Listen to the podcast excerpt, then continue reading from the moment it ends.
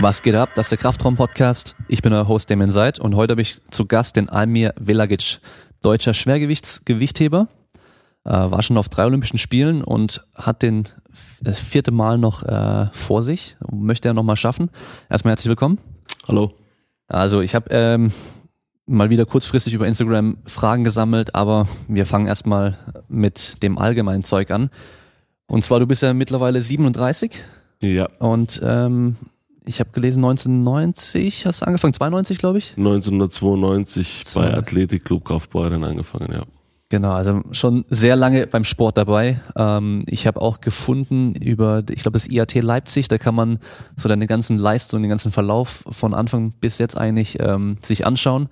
Fand ich ziemlich cool, vor allem, weil man gesehen hat, es ging echt ganz niedrig irgendwo los. Ich glaube 200 Kilo, sowas ungefähr. Zweikampf 200. Genau. Also 90 Ja. Reisen, 110 Stoßen, genau. Bei irgendwas mit 70, 74 Kilo oder sowas, genau. Ja, 110. Und äh, jetzt bist du halt Ja. ungefähr doppelt so schwer.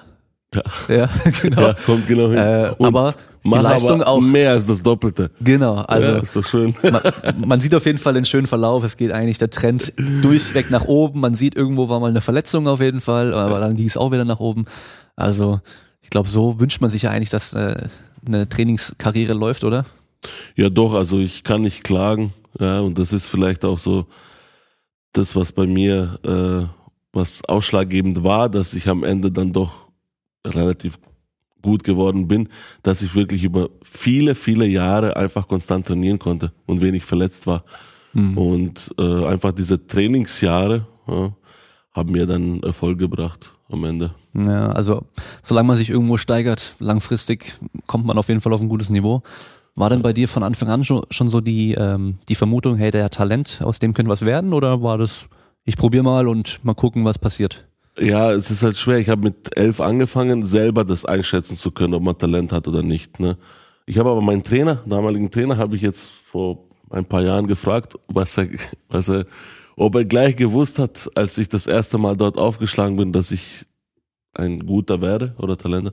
Der hat natürlich ja gesagt. Also ich, ich weiß nicht wirklich, wie es war, aber es was was was ich hatte, war einfach diese Beweglichkeit. Ja, das ist im Gewichtheben erstmal das Wichtigste, dass man sauber sich in die Hocke setzen kann, dass man eben seine äh, Schultern hinterm Kopf kriegt oder seine Arme, sagen wir, dass man da die Beweglichkeit hat und alles andere an den Sachen kann man arbeiten, also Kraft antrainieren, das geht. Nur das, das Problem ist, wenn man eben schon, wenn man schon äh, unbeweglich ist von vornherein, da wird es schwierig, sich so viel Kraft anzutrainieren, um eben ein ein Standriss zu machen, anstatt in die Hocke zu gehen, die einfache Variante zu wählen. Mhm. Und das ist schon angesprochen, verletzungsmäßig warst du, hast du Glück gehabt. Ähm, das hat ja in der Regel schon auch was mit Training zu tun. Bist du generell so ein Typ, der im Training, wenn er merkt, so hey, irgendwie es läuft nicht so gut, eher so ein bisschen langsamer macht oder jemand, der einfach nach Plan strikt vorgeht? Nee, also natürlich, in, in, wenn man jung ist, kann man, muss man sich natürlich durch Training auch durchbeißen, ja. Aber umso älter, älter man wird, äh, muss man dann immer mehr mit Kopf arbeiten und äh, einfach Übungen mal kürzen oder komplett wegstreichen oder äh, verlagern auf morgen oder übermorgen, je nachdem. Ne? Also nicht einfach wild und dumm drauf trainieren, weil vielleicht ging, ging, geht ja meine Karriere auch so lange, weil ich eben, äh, weil es langfristiger Aufbau war und weil ich vielleicht auch mit Köpfchen hier und da gearbeitet habe und manche Sachen auch mal weggelassen habe. Das heißt nicht, dass man dann nicht fleißig ist, sondern äh, es ist halt manchmal ist einfach weniger mehr. Ja. Schlau trainieren ist besser als hart trainieren. Wenn man es kombinieren kann, ist natürlich noch besser. Genau, Ja, wenn man also- beides kann, ist natürlich richtig gut. Man, man muss sich den Arsch aufreißen. Also Richtig, so ist es halt schon. Ich, wir haben da ja immer so, man lacht ja so meistens so ein bisschen drüber, so ähm, da sieht man dann die, die Leute, die jetzt hobbymäßig auf einmal anfangen, Gewicht heben, Crossfit irgendwas zu machen, kaufen sich äh, für hunderte von Euro die ganze Ausrüstung und lesen jeden Blog, Artikel, hören sich jeden Podcast an und äh, aber trainieren nicht richtig. Ja, also da wäre, da könnte man das Geld, was man vielleicht für, die, für das Equ- Equipment und, und, und die Sachen oder Supplements ausgibt, einfach sparen und vielleicht einen guten Trainer suchen Mhm. oder eine gute Box, sage ich mal, oder einen Trainingsraum oder einen Gewichtheberverein, wo einem die Technik äh, von Anfang an beigebracht wird, weil ich sage mal, wenn die Technik schon versaut ist, das ist ja meistens so der Fall, äh, dann kommen sie erst zu den Gewichthebern. Und dann müssen wir erstmal zwei Schritte zurück machen, um äh, wieder, sage ich mal, in, in, in, in die richtige Richtung arbeiten zu können. Also warum nicht von Anfang an so? Und wenn die Technik dann sitzt, wenn man dann die Übungen ausführen kann, dann dann braucht man nicht jeden Tag auch diesen Trainer, da kann man auch vielleicht ein eigener Gym oder in seiner Lieblingsgym auch dann trainieren. Aber eben diese Grundsachen der Technik, die sitzen erstmal. Hm. Das wäre vielleicht der Schritt eins, einen guten Trainer. Erstmal. Ja, also das wissen wir auch aus dem, ja, aus der Forschung, so Neulernen ist einfacher als Umlernen. Richtig. Also wenn man so, schon so ein Bewegungsmuster drin hat, das zu vergessen und neu, was Neues zu lernen oder umzulernen, ist deutlich schwerer als mit was direkt anzufangen und das gleich richtig zu machen. Genau, richtig gesagt. Ich habe, ich sehe das ja auch in meiner eigenen äh, Box in Mannheim, 100 Prozent. Mir sind die Leute, die noch nie Stangen in der Hand hatten, am liebsten. Ja, da kann ich die Technik so beibringen, wie ich, wie ich will, ja, wie ich es auch erlernt habe. Äh, die Leute, denen schon schlechte Technik beigebracht wurde, die tun sich echt schwer. Die tun mir auch manchmal leid und die machen es den Trainer auch nicht einfach. Ja. Ähm, aber wir kommen auch mit solchen Leuten voran. Ja, natürlich dauert es dann länger, aber da muss man halt durch. Mhm. Nochmal, um auf deine Karriere zurückzukommen. Wenn du mit elf angefangen hast, äh, wie kam's? Hattest du jemanden in der Familie oder Freund, Freund, Freundeskreis, der auch irgendwie Gewichtheben gemacht hat oder hast du selber einfach gedacht, hey, ich habe Bock auf Gewichtheben? Nee, äh, ich, bei mir war das doch eine Talentsichtung. Also mein, mein Grundschullehrer war Mitglied bei Athletikclub Kaufbeuren. Der hat aber war kein Gewichtheber, er hat Fitness gemacht mhm. und hat dann die Trainer eingeladen äh, zum Sportunterricht und die haben dann Besenstiel mitgebracht, haben genau, eben ganz genau auf diese Sachen dann geachtet. Ich weiß ganz genau, was die uns auch gesagt haben. Jedes Kind musste quasi Besenstiel äh, über den Kopf nehmen und in die Hocke sich setzen. Damals hatte ich keine Ahnung, warum, weshalb, wieso. Aber da sieht man schon, ob einer Talent fürs Gewichtheben hat oder nicht. Ne? wenn er am Anfang erstmal beweglich ist. Ja, und so hat es dann angefangen. Ich war dann, die haben uns dann eingeladen, äh, die Trainer, und dann waren wir beim Probetraining und mir hat das gefallen. Hab dann auch ziemlich schnell Freunde gewonnen. Also Gewichtheben ist es ja alle so familiär. Ne? Die Vereine, die haben, sag ich mal, so im Schnitt 100 Mitglieder. Ja? Da gewinnst du schnell mal Freunde, da wird äh, zusammen was unternommen. Ja, und dann lässt man auch nicht mehr los. Dann hatte ich natürlich auch Erfolg, ziemlich früh und ja, so bin ich dabei geblieben. Mhm. Hast du dann auch schnell Vorbilder gefunden? Äh, ja, ja, am Anfang sind es so Vorbilder wie Arnold Schwarzenegger oder so, ne, der, ja, einfach du machst eine Sportart, wo du Mus Muckis aufbaust, das sind solche Vorbilder und irgendwann mal wird es dann so spezieller und dann entwickeln sich dann die Gewichtwender, die Gewichtheber dann deine Vorbilder, so, ja. Aber es waren äh, immer so, die deutschen Heber haben mir ziemlich gut gefallen, hm. muss ich sagen, weil die gute Technik hatten ja, und auch erfolgreich waren und ja. Gab es auch im Verein direkt jemand, ich meine, wenn du mit elf Jahren da, da reinläufst, dass da irgendwie vielleicht so ein 16, 17, 18-Jähriger war, der dann halt auch muskulös war, gut gebaut war, wo du dann gesagt hast, boah, so will ich auch mal aussehen? Ja, das waren, fast alle waren ja so, ne? Die, die Älteren, die da waren, die waren halt wirklich muskulöser und das war ja damals, man muss es ja, ich meine, das war ja vor, vor 26 Jahren, da war das nicht so selbstverständlich, dass alle Leute, alle Männer so gut gebaut waren, sage ich mal. Also du bist wirklich, wenn du Krafttraining gemacht hast, du warst, du bist aufgefallen. Wenn du im Schwimmbad warst, ich kann mich erinnern, wenn einer, der ein bisschen Krafttraining gemacht hat, durchs Schwimmbad gelaufen ist, dann haben alle Leute geglotzt. Heute glotzen die Leute, wenn einer nicht durchtrainiert ist. Das heutzutage macht ja jeder irgendwo Fitness. Mhm. Ja. Und damals war das halt schon was Besonderes. Ja. Und äh, ja, mir hat das natürlich auch gefallen. Klar, wollte er dann auch so werden. Ja, bis, aber ich wollte, also mein Ziel war nicht 150 Kilo zu wiegen. Das ist einfach zu krass, das ist zu viel. Aber man wächst so mit. Ne? Irgendwann wiegst 70, dann wiegst 80 und denkst ja, ah, ein bisschen mehr könnte ich noch vertragen, wenn der Bizeps ein bisschen dicker wäre, mein Bein ein bisschen mehr ne? und sowas. Und dann wiegst du 90, dann denkst du, ah, jetzt bin ich nochmal gewachsen, ein bisschen mehr könnte nochmal gehen. Und so wächst man halt mit und irgendwann kommt man in die letzte Gewichtsklasse im Gewichtheben, ist ja bis 105 Kilogramm. Mhm. Und wenn du dann ziemlich groß gewachsen bist, ja, also 1,83 bin ich, das ist jetzt auch nicht so übermäßig groß, aber bei einer Kraftsportart, ne, siehst du halt immer noch ziemlich dünn aus und könntest noch ein bisschen mehr Kraft vertragen. Und dann fällt die große Entscheidung. Gehe ich diesen Schritt in Superschwergewicht, weiß aber von vornherein, dass ich ungefähr 30, 40 Kilo Körpergewicht brauche, um konkurrenzfähig zu sein. Oder bleibe ich in der Gewichtsklasse bis 105, sehe super aus, aber wahrscheinlich es nie irgendwie zu einer Medaille packen werde international. Ich meine, das wäre alles schön. Ich hätte immer nur Bundesliga heben können. Ich wäre deutscher Meister wahrscheinlich auch in der Gewichtsklasse irgendwann geworden. Ich wäre sogar zur Europameisterschaft gefahren oder ich bin in der Gewichtsklasse sogar zur Europameisterschaft gefahren, Platz 12. Aber wahrscheinlich hätte es nicht mehr gereicht. Vielleicht mal Platz 8 oder so, wenn alles gut war, weil einfach mir die Beinkraft gefehlt hat. Mhm. Und die konnte ich mir dann im Superschwergewicht durch Körpergewichtszunahme konnte ich meine Beine stark machen äh, und dann hatte ich mehr Erfolg im Superschwergewicht, als ich wahrscheinlich in der 105er gehabt hätte. Ich habe da von einem, ich glaube, es war ein russischer Gewichthebertrainer oder ich weiß nicht, ob das auch der bulgarische Gewichthebertrainer war, ähm, so eine Klassifizierung bei dem Körpergewicht bis in der Klasse und ich glaube, da war es ab 1,78 empfiehlt er schon ins Superschwergewicht zu gehen. Oder bis 105 war das noch und alles, was drüber ist. Also ich würde es nicht nach Körpergröße machen. Also ich habe das, ich habe das natürlich auch schon gesehen, mhm. aber ich denke mal, wenn das, wenn die Gewichtheber das sehen, dass da schon ein bisschen mehr dahinter steckt, dass sie das wissen, sondern ich würde es typabhängig machen. Wenn einer in einer begrenzten Gewichtsklasse, sage ich mal, jetzt nehmen wir die 105er Gewichtsklasse, ja, schon stark ist, ja, viel Kraft hat, und versucht dann in Superschwergewicht zu gehen, was passiert dann? Der wird nochmal stärker, ja? aber seine Problemchen liegen ja eher an der Technik und an der Beweglichkeit und Geschwindigkeit. Ja? Deswegen schafft er das nicht, seine, seine äh, Kraft umzusetzen in der Gewichtsklasse.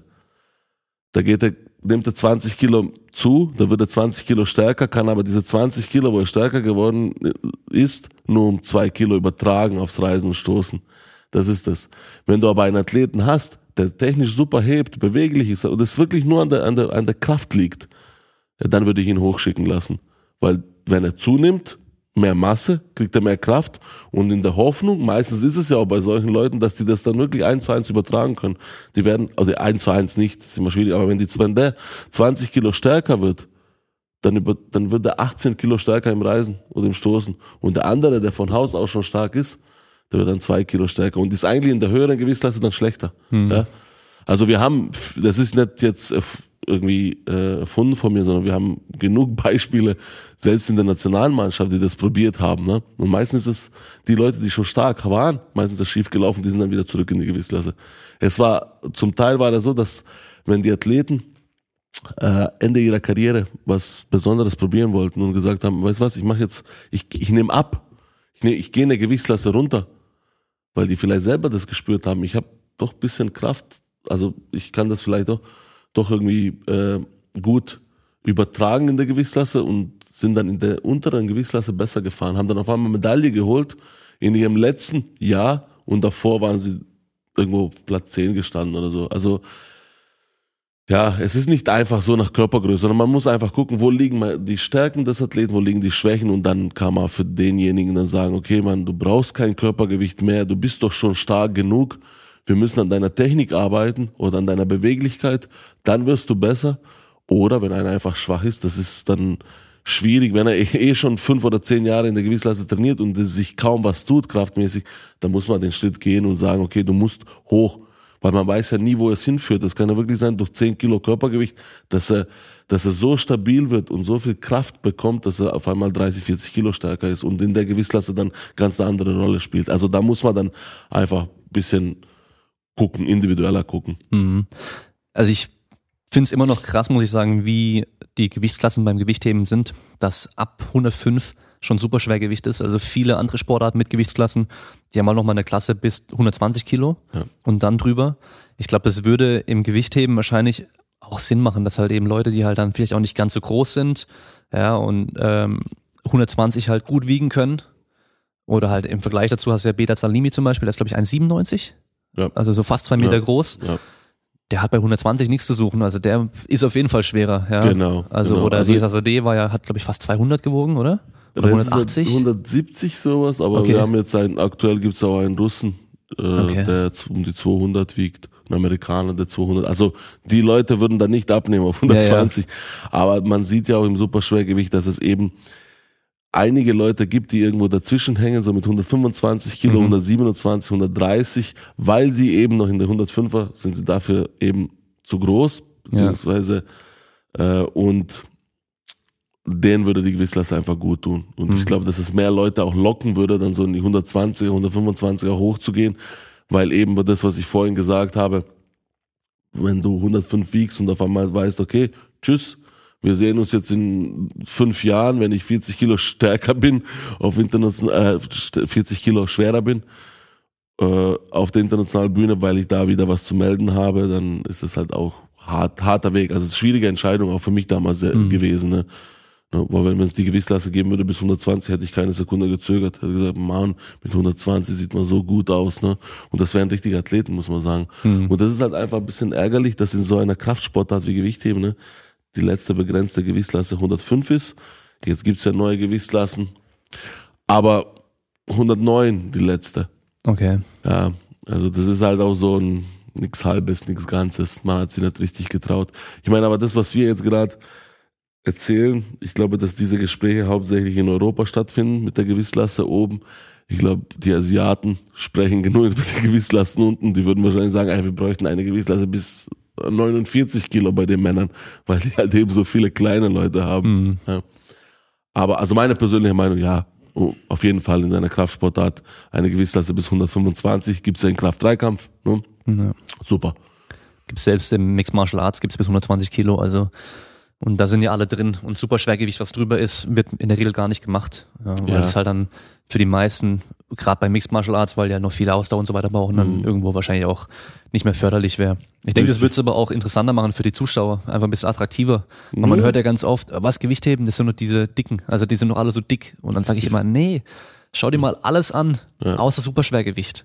Die haben alle so viel Muskelmasse, wie es geht, mit recht wenig Körperfett, mhm. weil Masse, also muskuläre genau. Masse, sagt der, sagt der Simon Gawanda gerne, Masse ist Macht.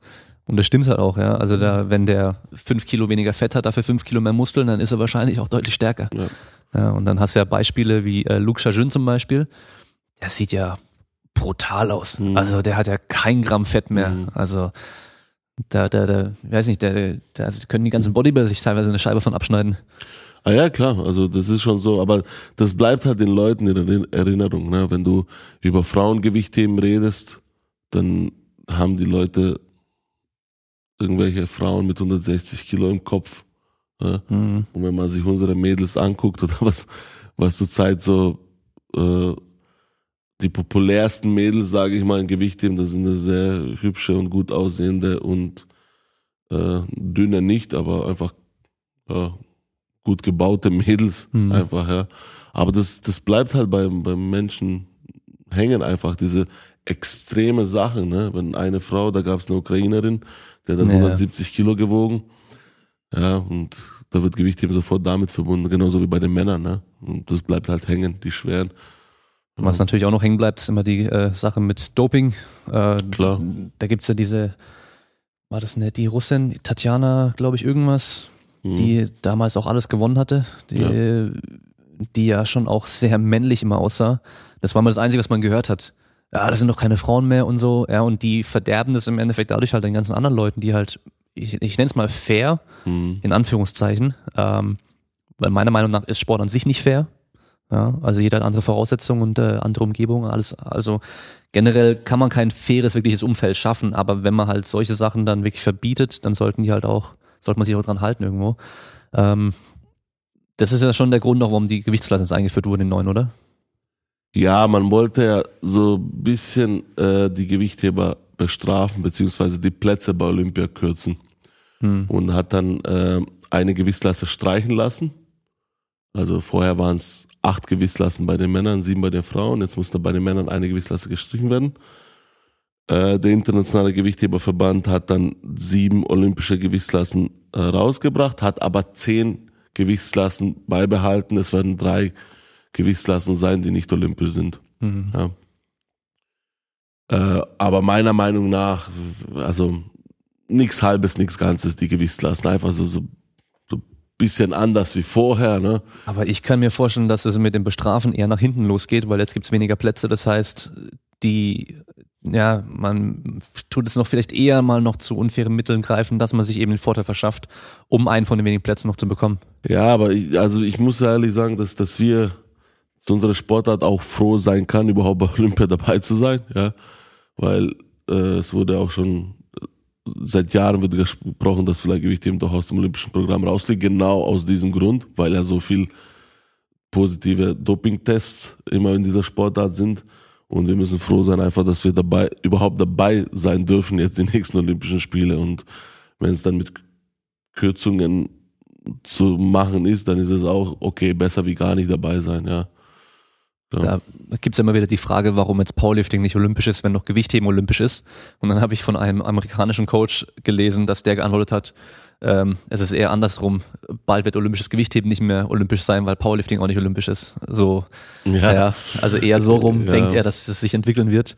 Ähm, du hast ja jetzt zum Beispiel eine, eine Bronzemedaille nachträglich verliehen bekommen mhm. für die EM, glaube ich. Gell? Ja, genau. Äh, ist die für dich dann überhaupt was wert, sag ich mal, oder, oder freust du dich da noch dann drüber? Ja, die, also ich freue mich schon, natürlich. Ähm, aber das Problem ist ja jetzt, lass das mal, wenn das bei Olympia gewesen wäre. Ne? Darum geht's ja. Wenn das so bei Olympia gewesen wäre und man zwei, drei, vier, fünf Jahre nachträglich dann diese Medaille bekommt, äh, dann ist es ja total uninteressant. Natürlich freue ich mich dann, ja, kann dann meine Kumpels erzählen, ich bin doch Bronzemedaillengewinner geworden von Olympia, aber ich, kann, ich habe null davon profitiert.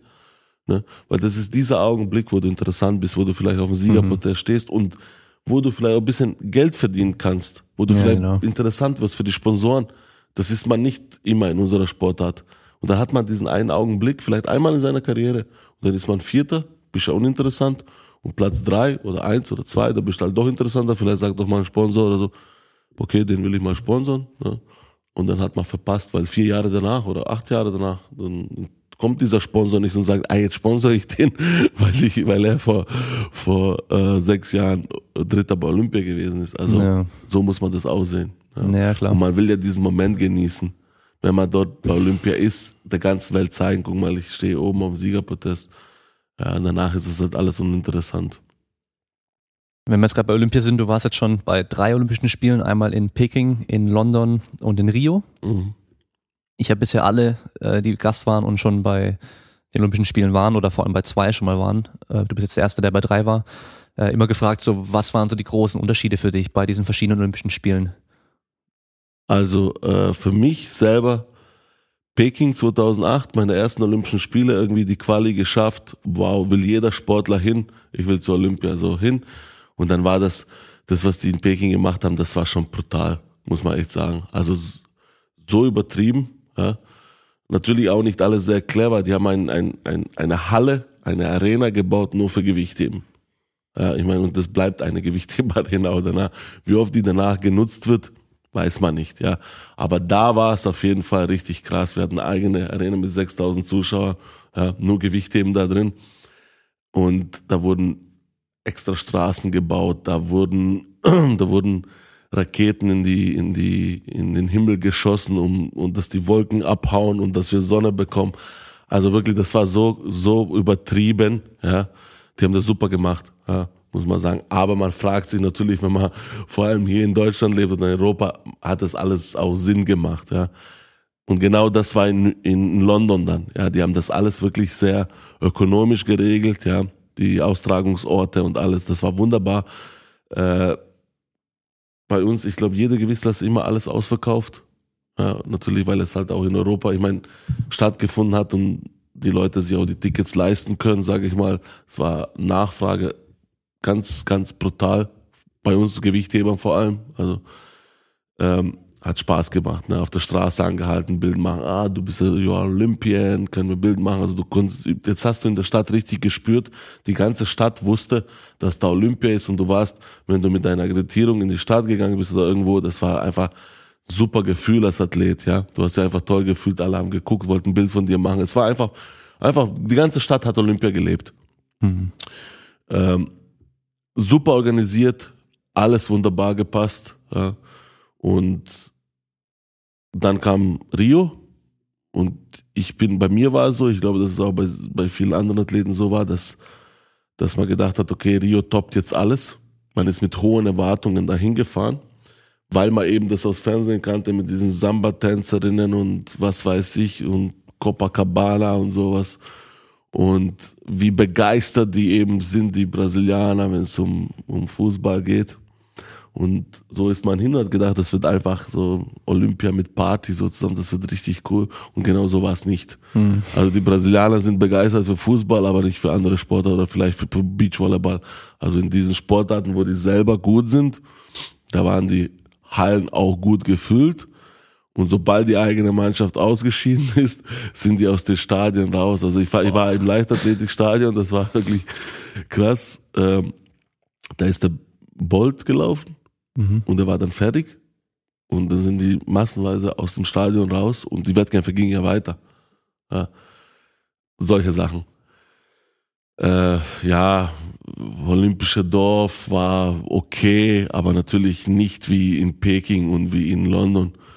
Nicht zu vergleichen. Da waren Sachen auch nicht ganz fertig. Ja, geputzt wurde auch nicht richtig. Also da hat schon alles bisschen. Also man konnte schon, es, es war schon okay, aber nicht zu vergleichen mit London und, und, und mit Peking vorher.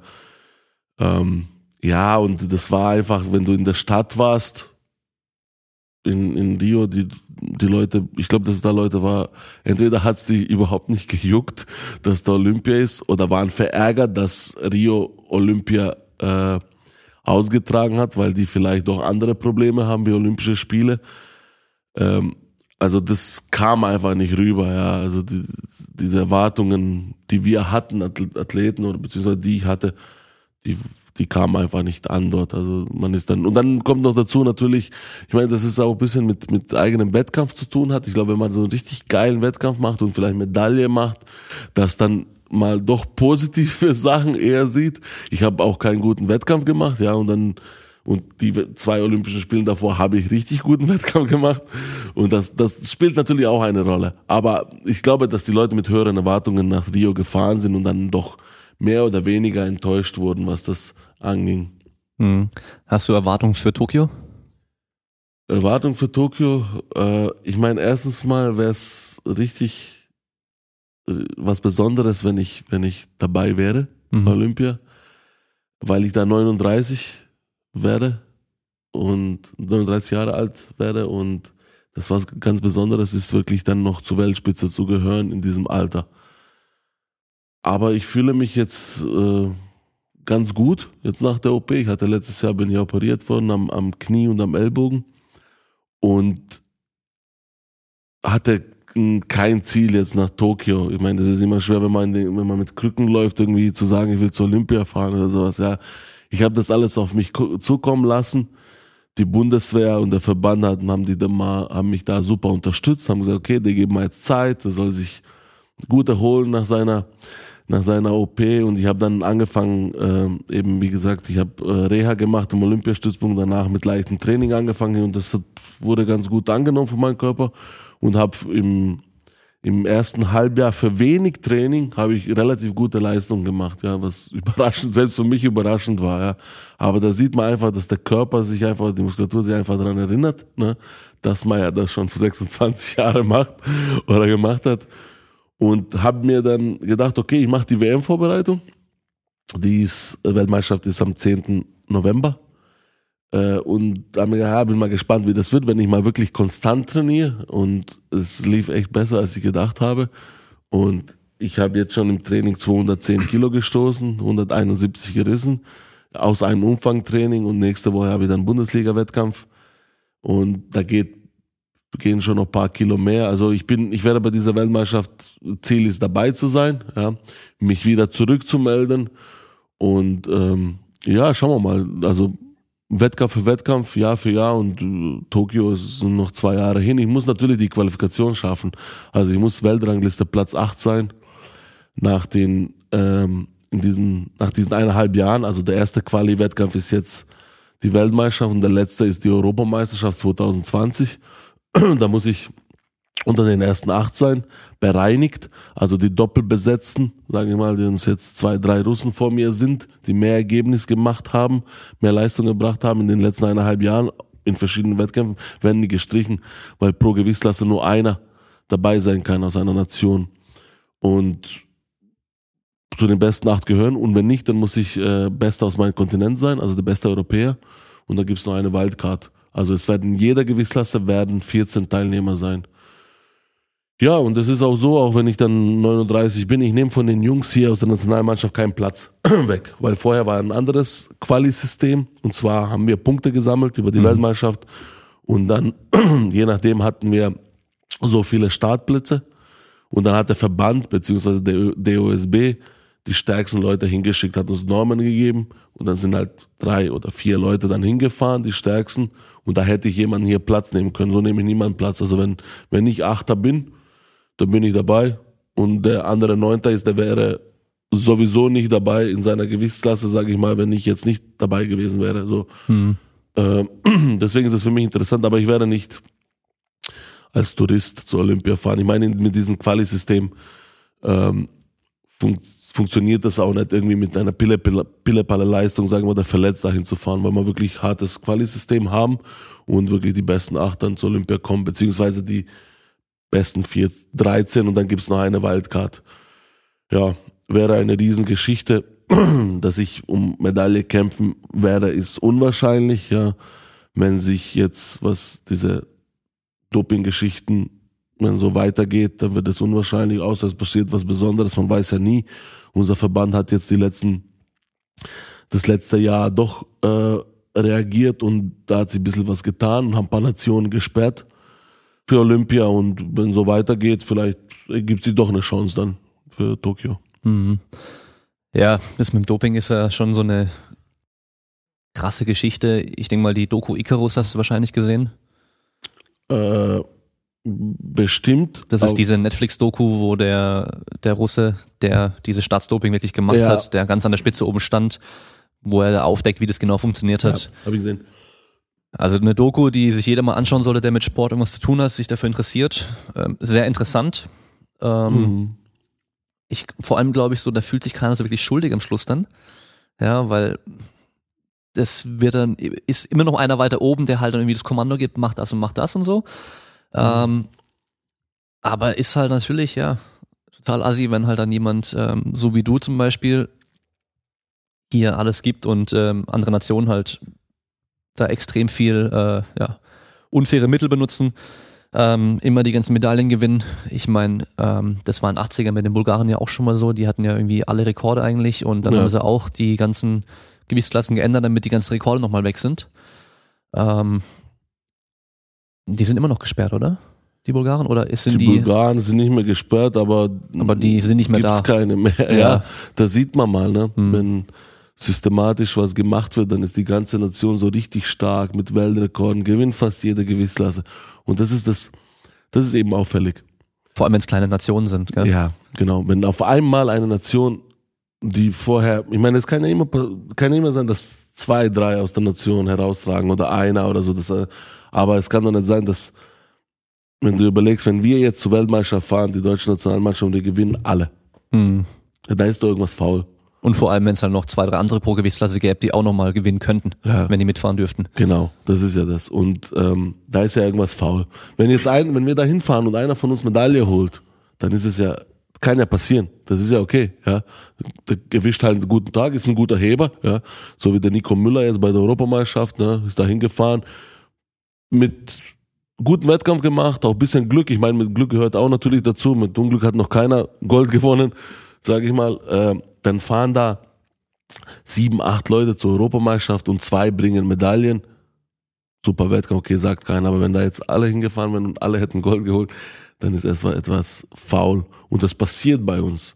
Mhm. In unserer Sportart passiert das, wenn man die Nation äh, anguckt, was du gerade angesprochen hast, in Bulgarien, genau so war es mit Griechenland. Ja, super alle, ja, Olympiasieger, Vize-Olympiasieger und dann Cut.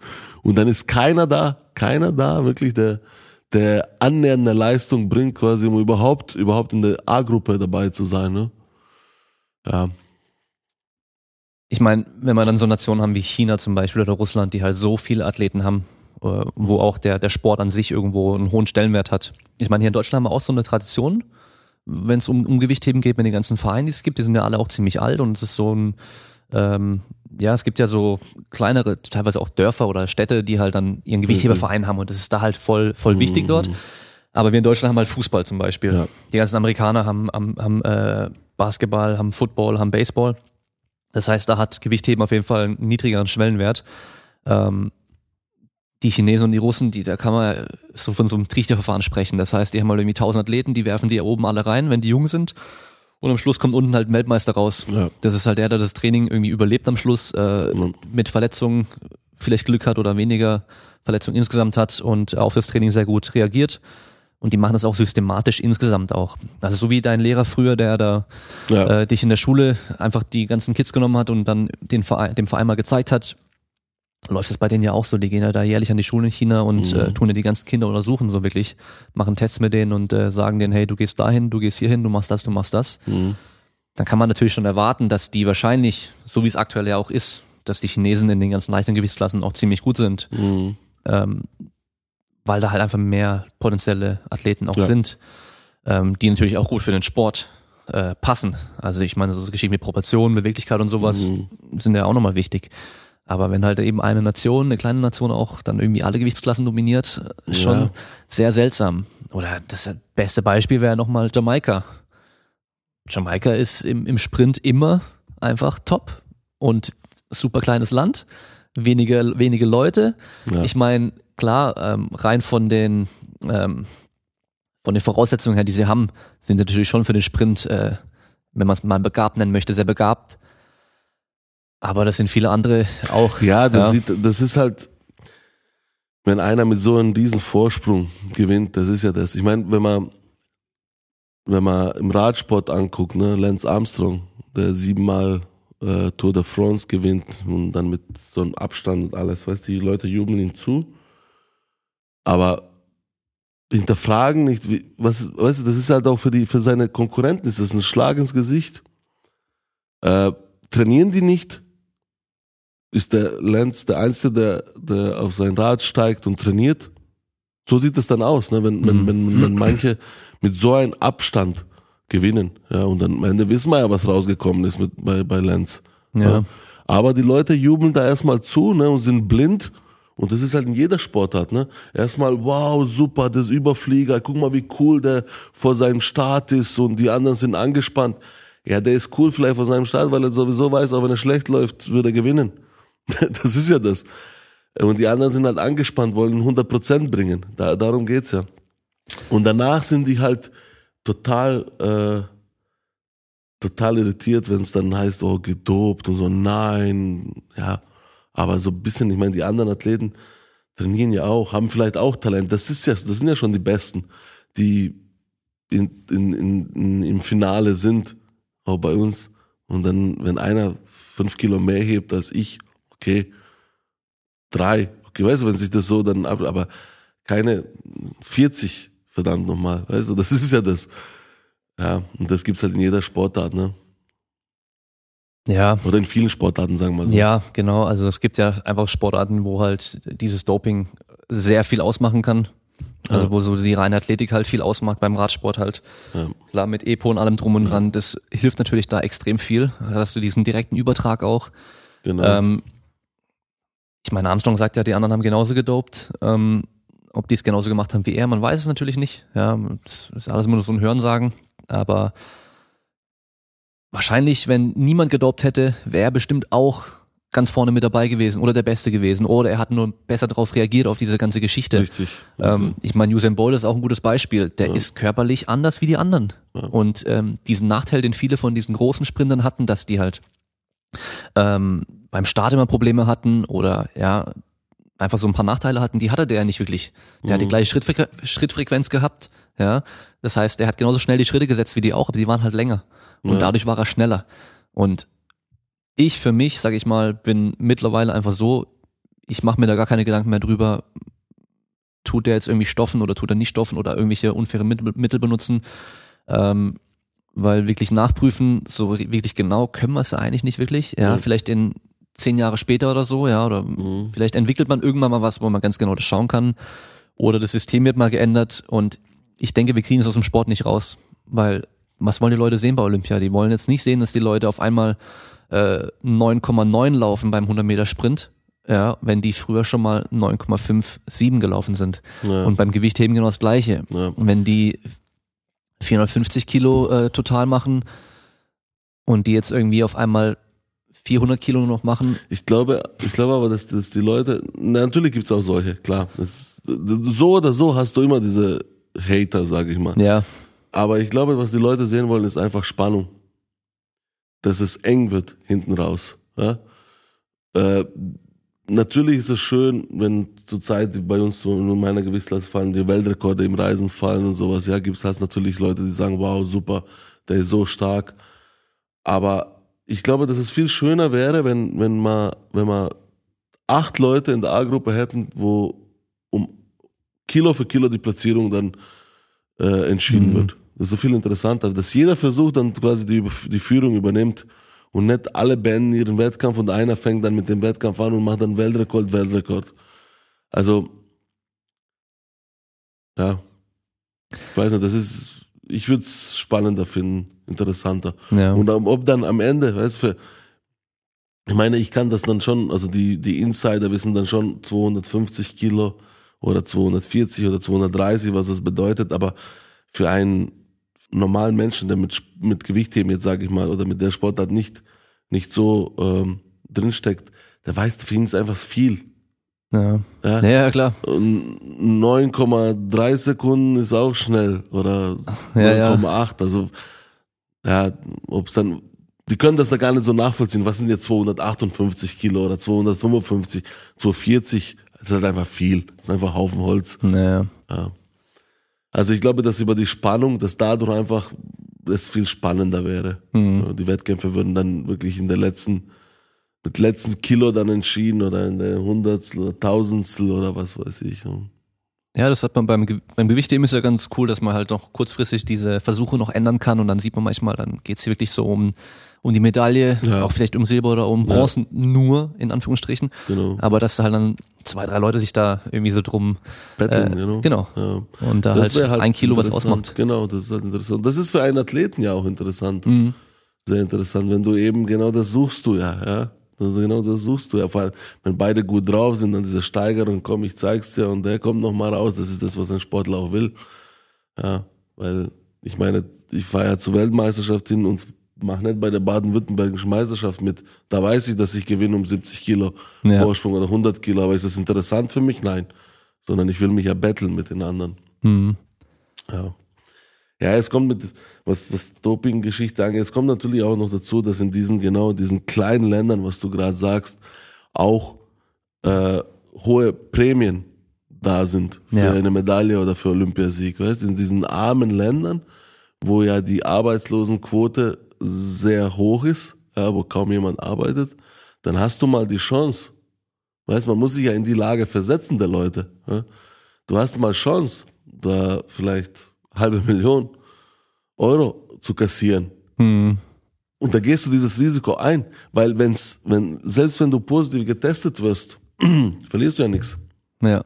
Verlierst ja gar nichts, weil du ja vorher nichts hattest. Also gehst du dieses Risiko ein, für dich ausgesorgt zu haben und vielleicht für deine Familie und was weiß ich und deinen Bruder und Schwester und alles, ne, weil die ja auch arbeitslos sind. Ja? Gehst du dieses Risiko ein? Weil hier rentiert sich dieses Risiko über. Also ich meine, erstens mal haben wir gar nicht die Möglichkeit durch NADA, ja, das ist absolut unmöglich. Aber selbst wenn, ich meine, ob ich dann Dritter bei Olympia bin oder Achter, was verdiene ich da? Verdiene ich 200 Euro mehr im Monat oder so? 300? Weißt du, verliere aber meinen Status bei der Bundeswehr, ne, hier aus der Nationalmannschaft raus, ne, die Leute sehen mich als den Bösen, ja, und das ist in vielen anderen Ländern, es sind ja nicht die, die positiv getestet wurden, sind ja nicht die Bösen, weil das sind ja die Helden. Die Bösen sind dann die Dopingkontrolle, weil sie denen irgendwas untergejubelt haben und sowas. Also das sind die, die, sind trotzdem Helden. Wir haben ein Beispiel in, in Kasachstan, äh, auf lebenslang gesperrt, der Star dort, Gewichtheber, und der wird, hat kandidiert für Sportminister. Also ich mein, muss, das muss man sich ja, ja, vorstellen. Hier, ne? Ja. Ich werde lebenslang äh, gesperrt und äh, will hier Bürgermeister werden. So. Und die Leute sagen, ja natürlich, das ist unser Held, klar, der Bürgermeister, den hat man ja betrogen, so ungefähr. Also es ist halt auch, ich will das ja nicht schönreden und sagen, dass die, dass die, dass das richtig ist, was da gemacht wird. Ne? Aber die wachsen halt genau ganz anders auf wie wir. Ne? Die haben nicht äh, ihr Job, wo sie sagen, ah ja, weiß ich, mit Gewichtheben, wenn ich Gewichtheben mache und ein Dritter bei Olympia bin, dann kriege ich halt 5000 Euro und wenn nicht, dann habe ich meinen Job und kriege 3.500 Euro, so ungefähr. Nee, da ist entweder ganz krass Million, hä? Millionär oder halt kaum was zum Essen, so ungefähr. Mhm. Ja, ich kenne halt, also ich, ich kenne ja auch äh, solche Länder. Ich meine, ich bin ja selber in Bosnien-Herzegowina geboren und ich bin ja jedes Jahr ein, zwei Mal dort und ich sehe das ja. Ich meine, obwohl Bosnien-Herzegowina ist auch mitten in Europa und sowas, ne? Also da, den Leuten geht's nicht ganz so schlecht. Es gibt mit Sicherheit Länder, wo es noch schlechter geht. Aber ich, ich sehe das ja, wie das, wie das da abläuft, ne? Wie Arbeitslosenquote 60 Prozent und sowas, keiner in der Familie arbeitet und sowas. Jetzt, wenn ich mich da versetzen würde und sagen würde, ja, du hast die Chance, Kontrolle, dein Staat unterstützt dich sogar dabei. Ja. Also, ist nicht so einfach zu sagen immer die Bösen, die Bösen, die Bösen. Ich meine, die, das ist ganz was anderes wie bei uns hier. Mhm. Klar tut es uns dann weh, natürlich, wenn wir zur Olympia fahren und Platz 8 belegen anstatt Platz 2 oder so. Logisch. Ich wäre natürlich Vize-Olympiasieger lieber als, als Achtplatzierter. Mhm. Aber äh, ja. trotzdem können wir irgendwie damit umgehen. Du siehst ja, trotzdem gibt es Gewichtheber, die zu zur deutschen Nationalmannschaft gehören und gerne zur Weltmeisterschaft fahren. Und trotzdem haben wir ein Ziel, äh, irgendwie bei dieser Weltmeisterschaft super Wettkampf zu machen. Und dann ergeben sich vielleicht mal, gibt sich mal die Chance, ne? Ein paar Medaillen habe ich auch schon geholt, wo, man, wo ich vielleicht vor, vor, vor 10, 15 Jahren nie im Leben gedacht hätte, dass ich mal bei Europameisterschaft eine Medaille mal holen werde. Das ist unmöglich. Ja? Entwickelt, immer weiter entwickelt, hart an mir gearbeitet weiter gesteigert, ja, Chance genutzt, bam, zugeschlagen, Bronze. Vielleicht wäre es dann, wenn alles sauber gelaufen wäre, wäre es vielleicht Gold. Ja, aber immerhin. Ja, ich glaube, da muss man einfach so ein bisschen diese, diese Einstellung haben. Man kann nicht beeinflussen, was die anderen machen. Richtig. Ja, du kannst nur beeinflussen, was du machst. Richtig. Und solange also, du dein Bestes gegeben hast und ja. dein Training richtig durchgezogen hast, ja. dann hast du ja nichts, worauf du da irgendwie jetzt nicht stolz also sein kannst. Also das Schlimmste ist ja immer, immer äh, zu jammern. Hm, genau. Man kommt selber nicht vorwärts dann. Ja. ja? Ähm, weil du ja immer damit beschäftigt bist, die anderen betrügen, die anderen betrügen, die anderen betrügen. Mach du das Beste draus. So. Konzentrier du dich auf dich, weil das andere kannst du eh nicht beeinflussen. Ja, natürlich kannst du mal mm, beim Interview sagen, ja, die anderen dumm, aber ich meine, tut sich da was, ja. Das ist ja das und man, also bei mir war das so während der ganzen Karriere immer drauf gehofft, dass es sauberer wird. Irgendwie. Das ist ja jetzt auch wieder die Motivation, nach Tokio zu fahren und was ich vorhin auch gesagt habe, tut, vielleicht tut sich was in der Sportart und es hat sich jetzt ein bisschen was getan. Die haben ja ein paar Nationen die Startplä Startplätze gekürzt. Vielleicht tut sich bis Tokio noch mal ein bisschen was und dann bekommen ja die Länder oder die Athleten, die ja wirklich sauber hinfahren, auch ihre Chance. Ja. Äh, und das ist das, was uns so am Leben hält. Diese Hoffnung immer, ja. Also ich weiß es ja, seit, seit ich in hierher gekommen bin, nach Leibniz Nationalmannschaft, war immer, ja, es wird besser, da hat sich jetzt die Bulgaren gesperrt, das, und dann kommt diese Hoffnung, denkst du, wow, jetzt kommt meine Zeit. So. Das Niveau sinkt manchmal auch ein bisschen. Und das, das ist ja das, das dann, Niveau sinkt ein bisschen, die, die großen Länder sagen, okay, wir probieren es jetzt mal wirklich mal sauber, ja. Das Problem ist aber, dass, dass diese kleinen Länder ja, irgendwie dann das doch probieren und dann gewinnen die gegen die großen Länder. Wenn ich jetzt mal die kleinen Staaten, die sehen also die Chance. kleinen Staaten, genau, so die bringen jetzt keine richtig, Leistung. Jetzt, wenn wir jetzt ein bisschen was machen, richtig, genau. Also ich, ich nehme jetzt Beispiel Russland ne, und die Staaten, die früher zu der UdSSR gehört haben. Wenn Russland nichts macht und die Athleten, die Athleten, die russischen Athleten sind ja nicht schlecht. Die russischen Athleten wären wahrscheinlich auch ohne Dopingmittel die besten, wenn alles sauber wäre. Die haben Trainingsmethodik, Trainingssystem, die haben gute Technik, die haben gute Trainer, alles ist soweit entwickelt. Ne? Ja. Und wenn die mal sagen, okay, wir hatten jetzt paar Dopingfälle, wir tun jetzt mal kürzer treten, wir machen jetzt gar nichts, fahren dann zur Weltmeisterschaft und dann kriegen sie eine drüber von Ländern, Tadschikistan, Kirgistan, Kasachstan und sowas und sagen, Jungs, wirklich, das, so geht das nicht. Wir sind der Boss. Dass die dann wieder sich zurückmelden und sagen, okay, wir zeigen jetzt, wer der Stärkste ist. Ja, und das ist wie so ein, wie so ein, wie so eine, ein Teufelskreis. Teufelskreis, genau, der nie aufhört, ne? Mhm. Immer wieder. Und wir, wir sind halt da und sagen dann, okay, guck mal, da tut sich jetzt was, jetzt kommt meine Chance, da fährt man hin, da wird man enttäuscht, da fährt man das nächste Jahr hin und dann gewinnt man vielleicht auch was, ne? Macht neue Bestleistung, belegt Platz 5, sagt, wow, super AK da und so. Also, es ist immer so ein, so ein up and down. Ne? Mhm. Du denkst dir, okay, jetzt geht gar nichts, jetzt werde ich 20. bei der WM, ne? Und dann passiert doch was, du entwickelst dich und sowas, dann bist du Fünfter oder Medaille und sowas. Das lässt sich am Leben. Und das ist bei mir jetzt für Tokio auch. Man, man hofft immer, dass, dass sich da was tut und dass man dann die Chance bekommt, weil ärgern, zum Beispiel jetzt, wenn ich jetzt in, in Tokio während diese Olympischen Spiele und es läuft wirklich viel sauberer ab wie bisher, in, nicht nur Gewicht im allen Sportarten, und ich sitze vor dem Fernsehen und sehe, dass ich mit der Leistung, was ich eigentlich hätte bringen können, da vorne mitspielen kann. Und da würde mich richtig ärgern. Deswegen habe ich mir gedacht, besser dabei sein, ja, und äh, ja, dann zuschlagen können, wenn es wirklich die Chance gibt. Also ich meine, viermal Olympische Spiele ähm, hat, glaube ich, haben auch noch nicht viele Leute gemacht. Also von daher wäre das auch schon mal eine, ein Erfolg. Ja, also ich, ich glaube auch, dass es keinen Menschen, keinen Menschen wirst du finden, der vor 20 Jahren, sage ich mal, gesagt hätte, der Almir wird viermal zur Olympia fahren. Also das hätte niemand geglaubt, weil ich, ich hatte schon ein bisschen Talent, aber nicht so wahnsinnig Talent, wo man hätte sagen können, okay, das wird einer, sondern wirklich über viele, viele Jahre das angearbeitet, viel trainiert, viel geackert, ja, und ähm, ja, irgendwie davon profitiert. Ne? Ich meine, natürlich wäre ich halt wahrscheinlich einmal zur Olympia fahren und Olympiasieger werden, besser wie viermal und viermal Achter. So. Aber es ist, ich versuche auch das Beste aus mir rauszuholen, ne? Und versuche dann bei diesen Olympischen Spielen dann Bestleistung zu machen. Und vielleicht reicht das zu, zu irgendwas. Ne?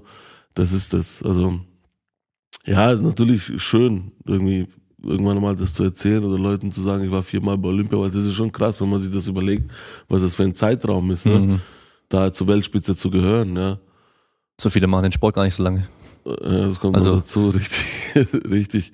Ja, aber ich denke mal, dass ich, dass diese Erfolge und alles, das, das ist, ich kann das gar nicht so, also man ist so drin, ja, das ist, dass es selbstverständlich ist und, und dass es für einen Sportler, beziehungsweise für mich zum Beispiel, wenn ich jetzt nicht nach Tokio fahren würde, okay, Tokio ist jetzt, sage ich mal, krass, das wäre wirklich was Besonderes, wenn ich es da hinpacken würde, weil ich da schon alt bin, aber jetzt zum Beispiel Rio, äh, die Außenstehenden sagen, sagen, wow, das dritte Mal nach Rio, äh, zu Olympischen Spielen, Rio, super, äh, sehen das als irgendwie wow und ich selber, für mich wäre es peinlich, wenn ich nicht zur Olympia gefahren wäre, weil ich da schon so drin bin, weißt du?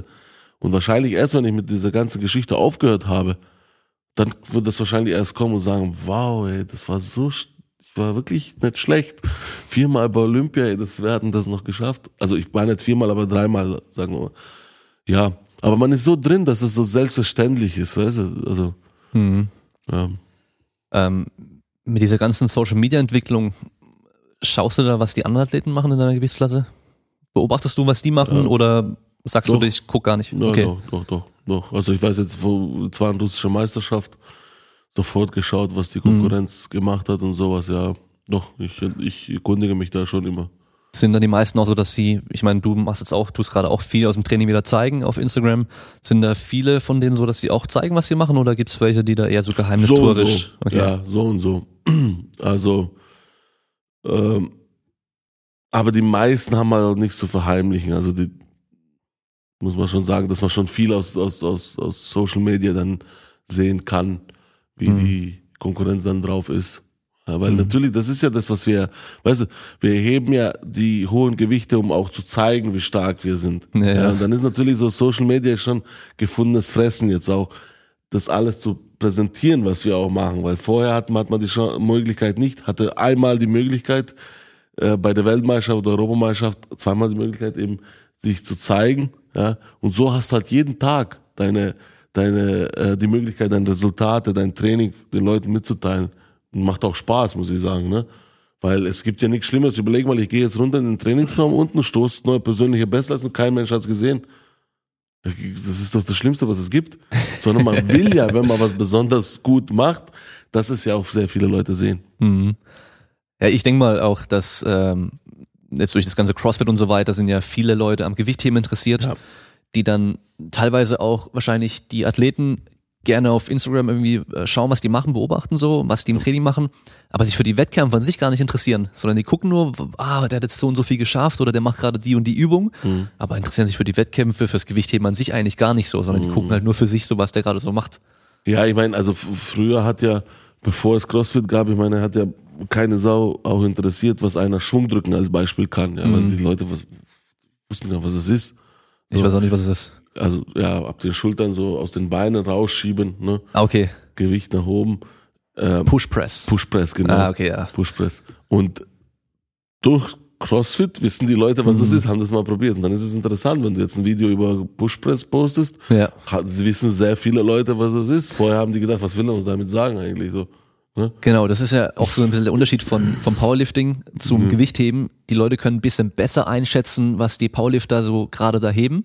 Weil so ein normales Kreuzheben, ja, wenn ich eine schwere Kiste oder einen Zementsack hochhebe, das ist so eine ähnliche Bewegung. Oder Bankdrücken haben die meisten Männer schon mal gemacht. Ja. Aber gestoßen oder Ja. gerissen hat irgendwie fast noch niemand und die können dann nicht wirklich groß einschätzen. Was sind jetzt da 150 oder 200 Kilo? Ja.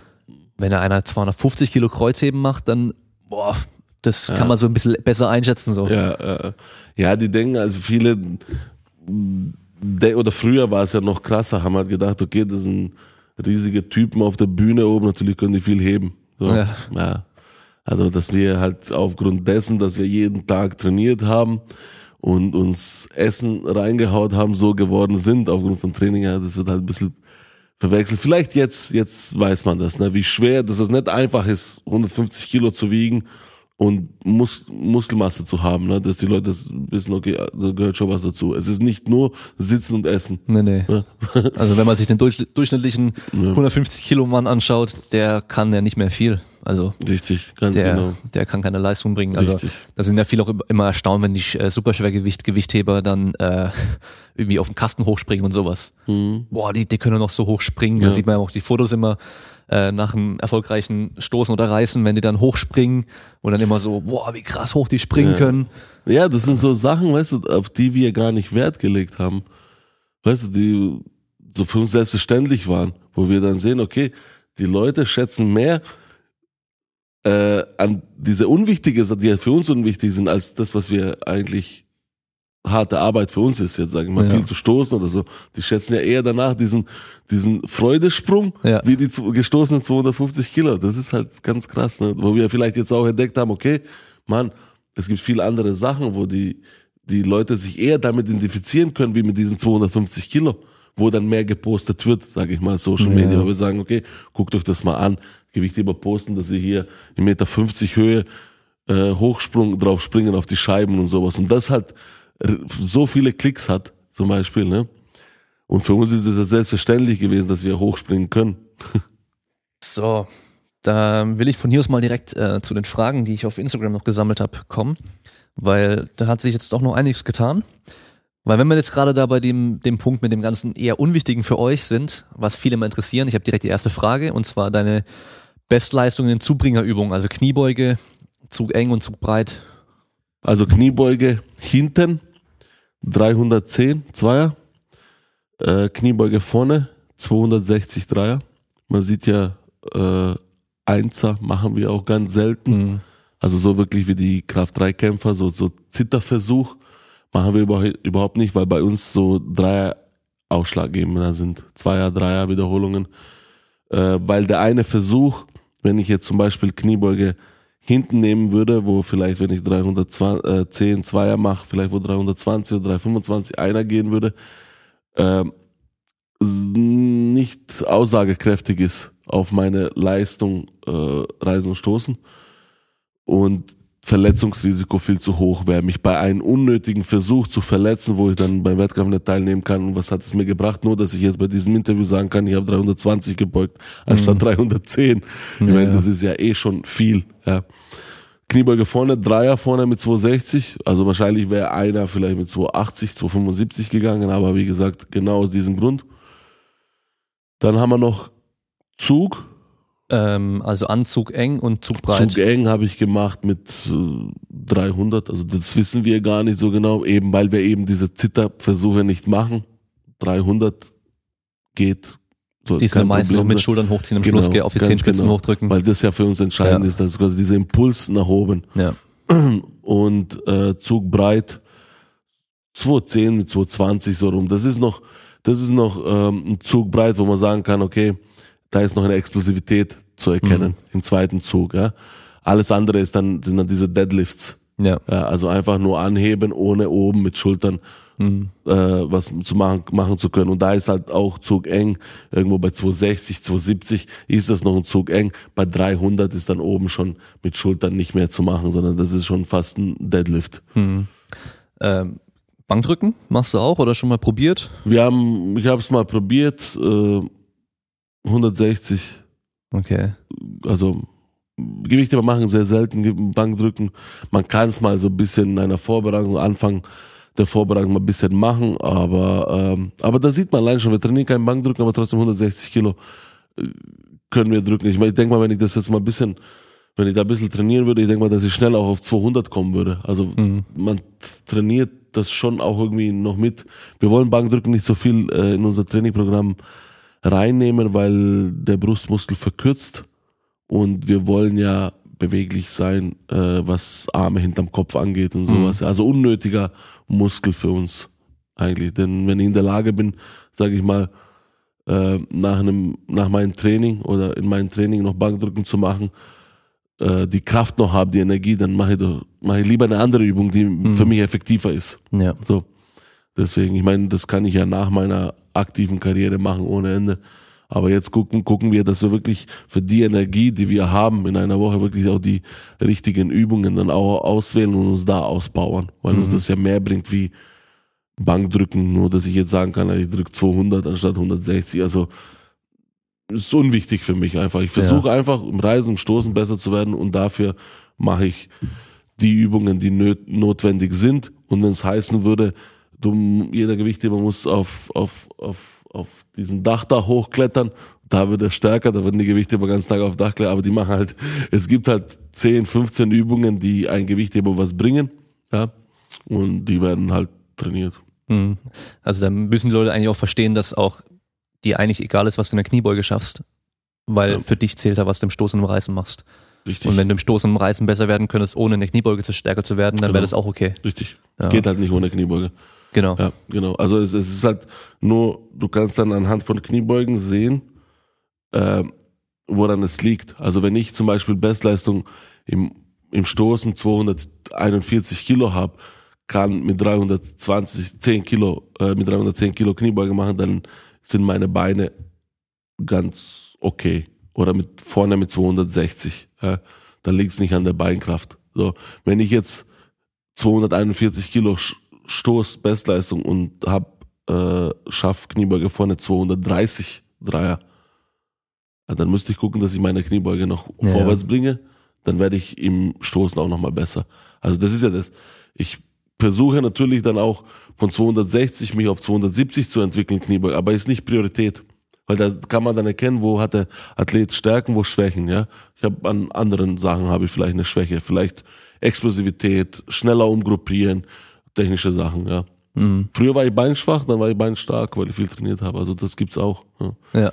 War früher ganz beinschwach, extrem und durch immer wieder Was, Training. was heißt beinschwach? Bei welchem Körpergewicht? Was hast du da so gebeugt und Ich habe äh, zum Beispiel, gestoßen? Weißt du das noch? Ja, nur Beispiel. Ich habe 10 bis 20 Kilo, also 20 Kilo auf jeden Fall mehr ausstoßen können, also vom Bockgewicht Ja. raus ausstoßen und 10 Kilo mehr reinziehen können, aber nicht aus der Hocke aufstehen. Also Okay. das ist ein Zeichen, dass dann die Beine schwach sind. Das ist krass, ja. äh, hast du da dann, wenn du Kniebeugen gemacht hast, technisch das noch ein bisschen anders gemacht wie jetzt auch? Äh, Kniebeuge technisch, also das hat mit Technik eigentlich nicht so viel zu tun. Ja. Nee, ich äh, gehe jetzt nur drauf ein, weil man, ähm, weil es mein eines Problem zum Beispiel jetzt auch war, vor allem früher, ähm, dass dann meine Oberschenkel nicht so stark waren und ich halt dann Mhm. gern meinen Arsch hinten hochgeschoben Genau. hab, in die Vorlage gekommen bin, wenn Bei ich dann genauso hinten war. gewesen, genau. Genau. und dann umgeht man seine Schwäche eigentlich, Ja. steht dann trotzdem mit dem Ding auf. Ja. Aber wenn du halt dann in der Hocke gefangen hast, vorne, Ja. dann kannst du nicht nach vorne lehnen, dann musst du ja aufrecht bleiben und dann müssen Richtig. halt die Oberschenkel dich hochdrücken Richtig, und wenn die richtig. nicht stark genug sind, dann geht halt nichts. also immer wieder halt die Beine trainiert, bis die Mhm. dann stärker waren, bis ich dieses Problem dann nicht mehr hatte. Die Beine dann wirklich geschoben haben. Einfach Kniebeugen oder hast du auch? Kniebeuge, Züge. Genau, also nix, eigentlich nichts Besonderes gemacht, weil die Leute immer denken, es gibt irgendwelche besondere Übungen oder sowas, ne, wo man vielleicht nur auf den Schalter drückt und da wird man stark. Ja. Nee, es sind diese Kniebeuge, Züge, das sind die wichtigsten Übungen, die ein Gewichtheber trainieren muss.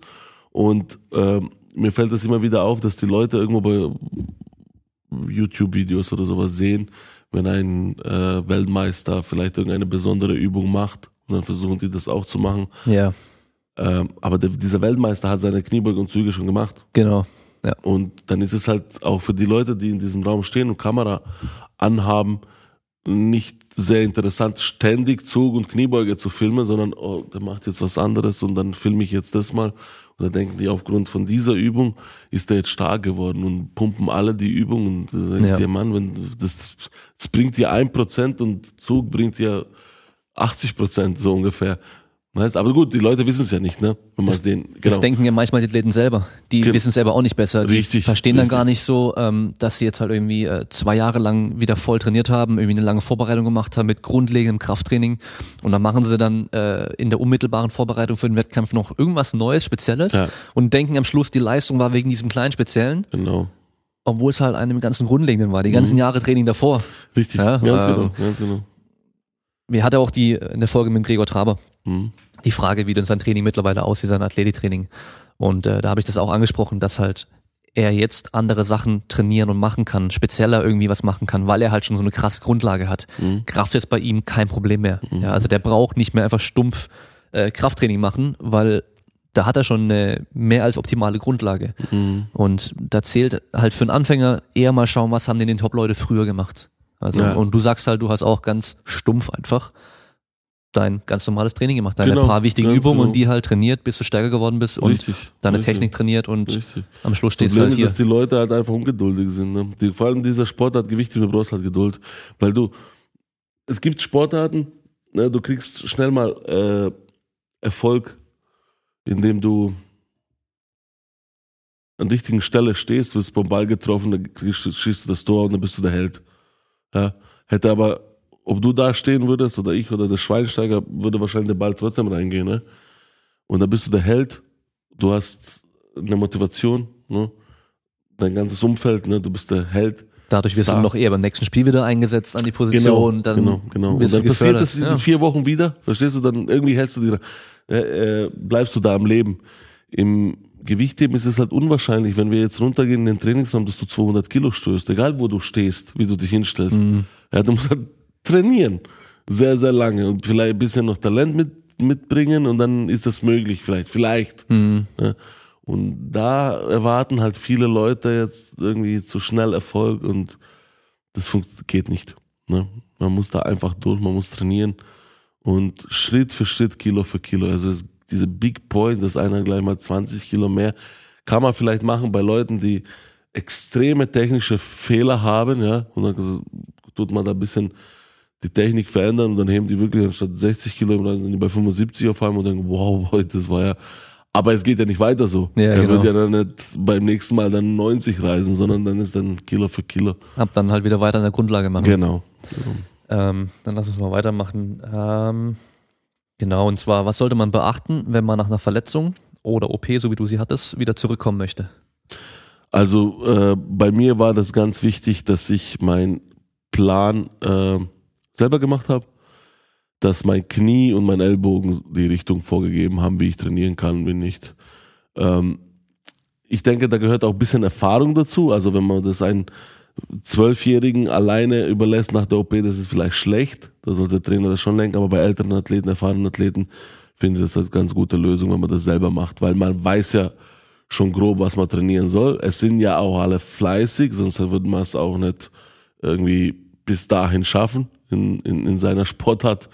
Äh, wenn mal nicht trainiert wird, dass es nicht an, an, an der Faulheit liegt, sondern einfach Vernunft sagt, okay, mein Knie ist heute doch nicht gut, ich lasse es sein, ich trainiere heute Abend oder ich trainiere morgen als Beispiel.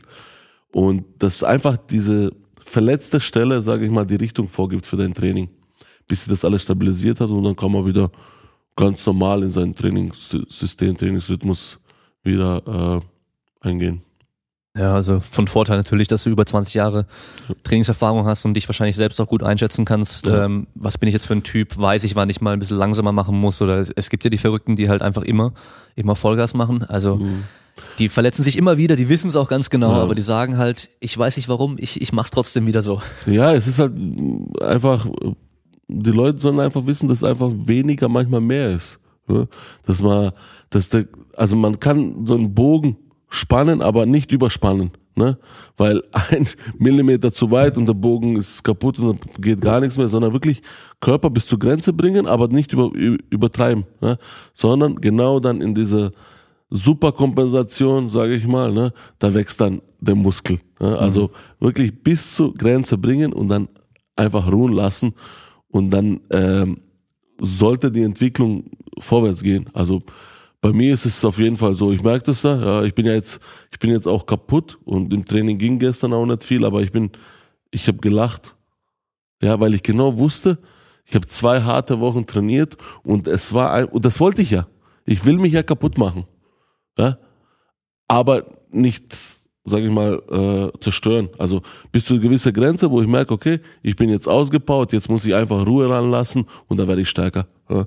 Und zwar gestern war genau dieser Tag, gestern und heute, hätte, also heute ist noch eine Einheit, ähm, wo ich hätte noch hohe Leistung bringen sollen, ja, die ging halt nicht.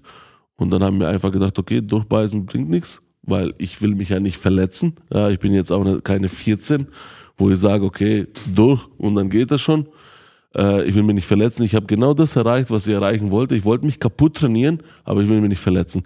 Jetzt muss ich einfach paar Tage ruhen und dann habe ich ein ganz anderes Niveau. Mhm. Was wir vielleicht noch sagen müssen, dass du deine unmittelbare Reha nach der OP am Olympiastützpunkt gemacht hast. Das heißt, du, ähm, die haben dich wieder so weit fit gemacht, dass du halt normales Gewichthebertraining machen konntest und das hast du dann halt selbst gemacht. Also genau. jetzt nicht denken, dass, äh, dass du nee, jetzt, nee, genau, dass, genau. dass Leute ja. nicht falsch verstehen, dass du einfach aus dem OP-Raum nee. rausgehst und dann direkt anfängst mit Kniebeugen, was weiß ich was machen. Nee, nee, nee. Also ich habe normal nach der OP sechs Wochen lang Krücken gelaufen, mhm. jeden Tag im Olympiastützpunkt Rhein-Neckar Physiotherapie, äh, Krafttraining und alles, alles nach und nach ganz langsam. Und als das dann rum war, Gewichtheber speziell, habe ich dann selber die Pläne gemacht, genau. Also am Anfang auch ohne Pläne erstmal trainiert, natürlich, weil ich in Trainingsraum gekommen bin und einfach gef gefühlt habe, was geht, was kann ich machen, was kann ich nicht machen.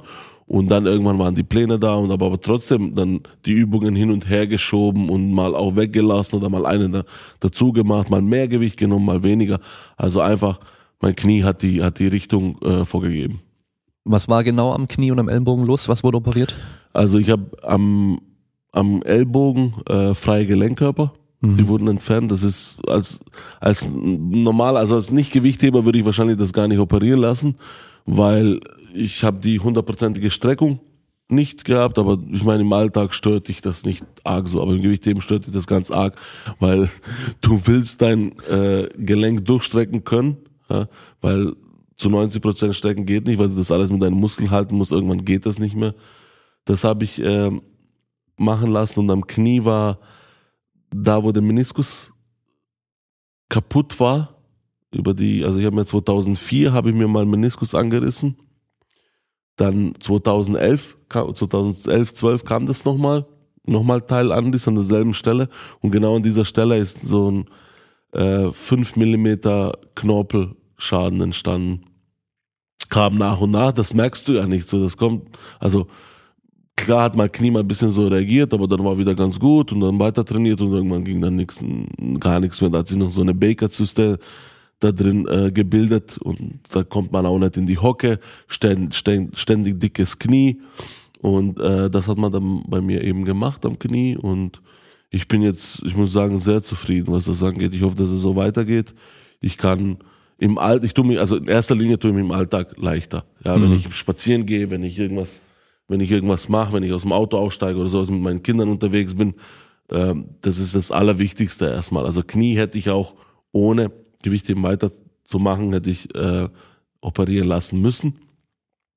Und dann habe ich festgestellt nach der OP, dass ich mit dem Krafttraining, dass es mir ganz gut tut. Ja, und so bin ich wieder ins Gewichtheben eingestiegen und das Knie wird wirklich von Woche zu Woche, von Monat zu Monat besser und besser. Mhm. Ja. Da passt dazu, ich habe vom Stefan Ort, der auch schon Gast beim äh, Kraftraum-Podcast war, eine Witzfrage bekommen und zwar ist Kniebeugen nicht schlecht für die Knie? Da habt ihr das gehört. Also Knie verletzt man sich manchmal, passiert halt, ja. ja. Aber prinzipiell weiß man natürlich, Kniebeugen ist nicht schlecht für die Knie, eher das Gegenteil. Und äh, du hast zum Beispiel jetzt auch gerade gesagt, du möchtest deinen Ellenbogen durchstrecken können ja. mit äh, 200 irgendwas Kilo über Kopf, ja. ja. Und du also lebst immer noch, also man darf die Gelenke komplett durchstrecken, wenn man Krafttraining macht. Ja. Also ich muss dazu sagen, dass was Knie jetzt, also ich meine, gute Frage, passt vielleicht jetzt genau äh, zu dieser, zu diesem Thema. Die ganze Geschichte ging ja los mit Meniskusschaden ja, die, wo ich mir aber nicht mein Gewichtheben zugezogen habe, sondern diese typische Verdrehung, bupp, Meniskus angerissen und da ging das Ganze los, dann sechs, sieben Jahre später nochmal. Bei was? Das war einfach eine Verdrehung. Also einfach so ich habe mich gedreht, genau, ich habe mich gedreht und das Bein okay. blieb so kurz stehen ich glaube, die, die Meniskus sich angerissen haben, die wissen, wovon ich rede.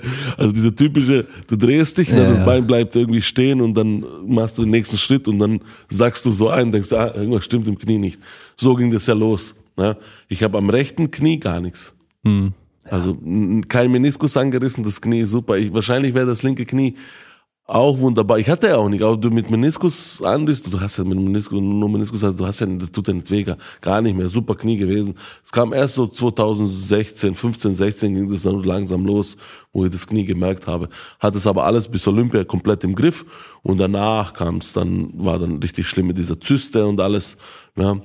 Und das musste dann gemacht werden. Also Knie Kniebeuge für Knie nicht schädlich. nee, ich frage nur, bei was es passiert ist, weil ich höre immer wieder mal von den Sportlern, die sich irgendwie verletzt haben, dass es immer irgendwelche blöden Geschichten waren, irgendwas total saublödes. Meistens also dann so. äh, ja, hat auf eine einmal einer irgendwie das Bein gebrochen oder irgendwie ähm, was kaputt und dann fragt man ja, hä, beim Training passiert oder was? Nee, nee, ähm, ich war auf einer Party und habe ein bisschen viel getrunken, bin die Treppe runtergefallen. Ja, Meistens so, sind so irgendwie so richtig dumme Geschichten, richtig, die halt nicht sein meistens müssen. so, dass die Athleten sich wirklich nicht bei ihren Bestleistungsversuchen oder so verletzen, ganz, ganz selten, weil die da so konzentriert sind. Passiert selten was, sondern wirklich bei solchen Sachen. Wir hatten ein Beispiel, äh, der Alexei vor Gewichtheber, äh, vor Rio, genau das, was du gerade sagst, der ist, der hat Silvester gefeiert und ist dann die Treppe runtergelaufen, hat sich Mittelfuß gebrochen. Das acht Monate vor Olympia. Das ist blöd. Das ist blöd. Also es ist nicht passiert bei 230 Kilo im Stoßen oder sowas, sondern beim Treppensteigen. Ja. ja, weil du da vielleicht mit Kopf doch nicht dabei bist. Du bist ja tausendmal schon die Treppe runtergelaufen, blub, einmal verdreht und dann hat man natürlich auch ein bisschen Masse, schleppt man Masse mit sich. Hat ja auch 140 Kilo gewogen und dann Mittelfußbruch. Mhm. Ja. ja, das ist blöd. Das tut dann doppelt weh, sag ich ja. mal, wenn es halt echt nicht sein musste. So, lass mich mal schauen. Ähm, genau, einmal, wie kam es zu 100 Prozent? Also müssen wir sagen, du hast eine CrossFit-Box, mhm. die heißt 100 Prozent. Genau. Und so dein Verhältnis zu CrossFit, was du gut findest und was du vielleicht weniger gut findest. Also zu CrossFit-Box kam es über meinen äh, Kollegen, wo ich kennengelernt habe bei einem Workshop in Worms. Und ähm, dann wollte er, hatte, der war Crossfitter selber und hat zu mir gesagt, irgendwann einmal hat er mich dann privat angeschrieben, hat gesagt, ah, können wir ab und zu mal zusammen Gewichtheben trainieren? Ich habe ich habe gar keinen Bock mehr, so die anderen Übungen zu machen. Ich will, ich will hauptsächlich jetzt äh, Reisen und Stoßen machen. Und gesagt, wieso, wie kommt's? Also, ja, das ist einfach, überleg mal, wenn du 140 Kilo, das kann, kann ich mir genau erinnern, wenn du 140 Kilo stoßen kannst, dann bist du jemand. Wenn du Klimmzüge, ob du 10 oder 50 schaffst, juckt's keinen. So, ich habe gesagt, okay, kein Problem, wir können uns mal treffen und zusammen trainieren. Und das haben wir dann gemacht und irgendwann mal kam kam die Idee, komm, lass uns mal eine eigene Box machen. Du kannst Crossfit, ich kann Gewicht heben, das wird doch was Besonderes, Mann, weil, weil, weil wir ja wirklich alles abdecken können, ne? Ja, und ich bin dann zur Olympia gefahren und da hat sich hier so die, die Räumlichkeiten angeguckt. Und dann haben wir uns für Mannheim entschieden, weil es genau in der Mitte ist. Er wohnt in Worms, ich wohne in, in, hier in, in Heidelberg. Ja, und so hat es dann angefangen. Nach Olympia haben wir dann die Eröffnung gehabt und äh, ja, mir macht es auch riesen Spaß. Also ich finde es auch für mich als, ich will ja als, nach meiner aktiven Karriere will ja als Coach arbeiten und es gibt nichts Besseres wie das, weil das sind ja wirklich Beginner, da hast du alles. Da hast du jemanden, der jung ist, noch nie Stangen in der Hand hatte, bis ein 50-Jährigen, der total versaut ist, was die Technik angeht. Ne? Dass man das erstmal alles durchgeht und äh, mir macht das riesen Spaß. Wir sind jetzt eine coole Truppe, das ist so familiär dort. Mitglieder haben wir jetzt auch ordentlich, also der Laden läuft, macht riesen Spaß und ähm, ja, schöne, sch, sch, super Projekt. Okay, war dann schon auch so direkt für dich so ein bisschen so Blick auf die Zukunft? Natürlich auch, klar. Mhm. klar. Also erstmal war das natürlich so eine, so eine, so eine schnelle Idee, wo man gesagt hat, ey, das wäre was, was, was Cooles, was Neues und so, machen wir das mal. Und dann habe ich gesagt, dann überlegt man erst richtig, bevor man das realisiert und sagt, ja, schlecht ist es echt nicht, auch für die Zukunft und so, ne? Und so viel äh, investieren muss man da jetzt auch nicht. Also ich werde, auch wenn, wenn das nix wird, werde ich nicht vor Hunger sterben. Ja? Äh, irgendwie machbar. Und dann haben wir gesagt, okay, wir machen das und äh, für die Zukunft ist es, kann es mit Sicherheit auch nicht schaden, ja, weil mhm. ich ja schon, ich wusste da schon, ich werde schon so die Richtung Trainer, Trainer ein, äh, einschlagen, ja, beim Verband, Landesverband, mal schauen, wo es dann wird. Ähm, und dann noch eigene CrossFit-Box, eigenes Fitnessstudio, haben wir gesagt, das ist eine schöne Geschichte. Ist immer noch so, dass man eine CrossFit-Lizenz, Trainerlizenz haben muss, um eine zu eröffnen? Einer muss es haben. Also ja. er hat es wahrscheinlich dann, oder? Ja, genau. Okay. Ja, dann habe ich äh, passend zu CrossFit von einem CrossFitter eine Frage und zwar von äh, Laszlo. Kennst du wahrscheinlich auch, der schickt dicke Grüße. Äh, Big ja, Lazy 83 ja, auf Instagram. Napumpani. Ähm, ja, heißt, äh, also ein großer, ja, breiter, richtig starker Crossfitter, ja. der jetzt auch irgendwie äh, schon 300 gehoben hat und so. Also nicht so, nicht so der typische Crossfitter, würde ich mal behaupten. ähm, und zwar dein durchschnittlicher Trainingsaufwand in Stunden pro Woche oder auch in Stunden pro Tag. Äh, also zweimal Training, halb zehn bis halb zwölf, zwölf, so zweieinhalb Stunden, Nachmittag drei Stunden, fünf bis sechs Stunden kann man sagen. Mhm. So, es gibt natürlich auch äh, weniger äh, leichtere Trainingswochen, Trainingseinheiten, wo vielleicht Training einfach in einer halben Stunde durchgezogen wird, ja. Aber es gibt Trainingseinheiten, wo auch wirklich rein Gewichtheben fast drei Stunden trainiert wird. Ähm, danach, was noch dazu kommt, sind ja bei so bei Leistungssportlern sind ja immer diese Vorbereitung, Nachbereitung und sowas, ne, Sauna, Massagen, Strom und und und und, was was halt auch ordentlich Zeit frisst, weil man ja versucht, äh, sobald man mit einer Trainingseinheit fertig ist, ist ja schon die nächste im Kopf drin. Mhm. Wann habe ich die nächste Einheit? Was muss ich jetzt essen? Was muss ich trinken? Wie muss ich regenerieren? Was ist das Beste, dass ich morgen wieder fit bin?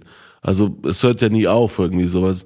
Das ist ich glaube, das kann mir jeder Leistungssportler zustimmen. Das ist irgendwie, man ist 24 Stunden irgendwie dabei und kontrolliert sich selbst. Das, was ich jetzt gerade mache, ist das gut für meinen Wettkampf, für mein Training, für mein das, das, das. Äh, egal was man, wo man sitzt, was man macht, eben man, man hat, man kann nie locker entspannen. Ich merke das ja auch im Urlaub, wenn ich, du, du bist ja da und überlegst, ah, ich liege jetzt hier am Strand, aber da hinten ist so eine Muckibude, ey, wenn ich da drei Sätze Kniebeuge machen würde, weißt du? Und wenn du drei gemacht hast, dann sagst du, ey, komm, sechs wäre schon besser. Jetzt bin ich so, eh schon hier. Ja, wenn du abends lange sitzt mit deiner Freundin im Urlaub oder Frau oder was weiß du, denkst du ungefähr so, ja, ich gehe jetzt halt um zwei ins Bett nachts, aber zwölf ist schon besser, irgendwie so. Also du bist ständig wirklich damit beschäftigt, gell, ob du das Richtige machst und äh, was als nächstes ansteht. Ja. Dann will man halt auch nicht sein hartes Training, was man macht, sabotieren, indem man danach dann halt genau. sich schlecht ernährt, zu wenig schläft oder halt irgendwie einen anderen Quatsch macht. Genau, ganz genau. Mhm. Und das ist, ich weiß nicht, manchmal nervig, mhm. muss ich sagen. Ja?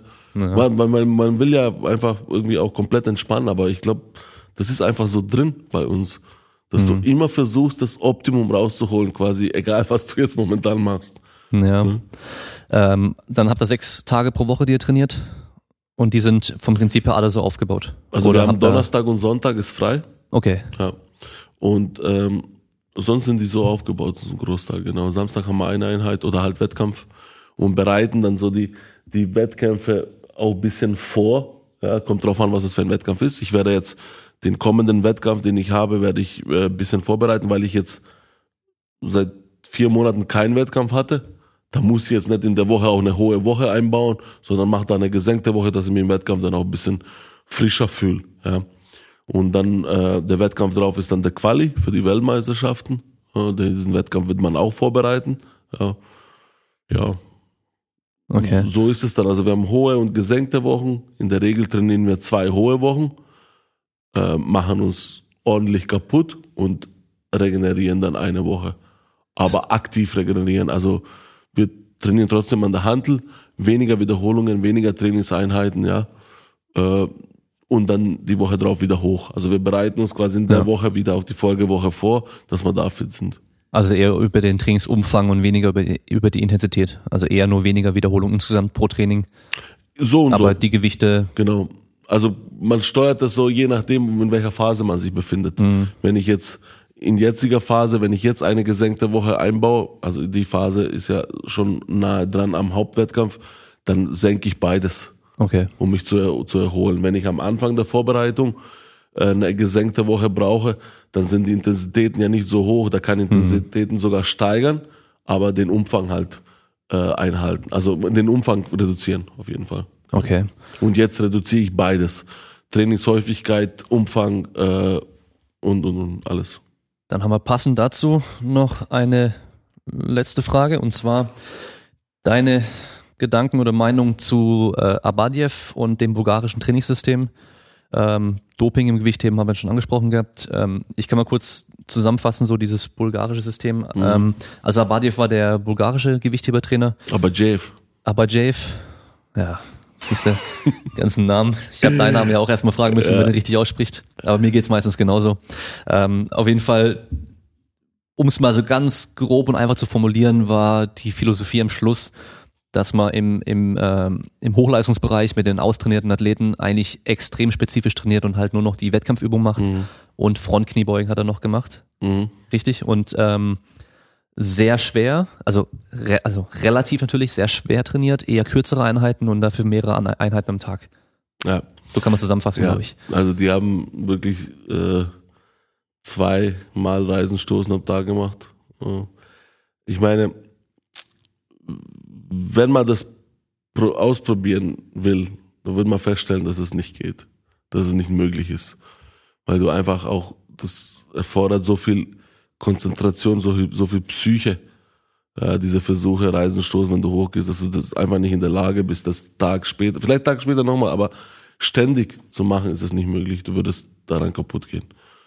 Ähm, das funktioniert nur, wenn du immer, immer wieder regeneriert bist. Und da hat wahrscheinlich halt, was sie gemacht haben zum Nachhelfen, Genau. gut geholfen. Richtig. Ja. Ja, würde funktionieren.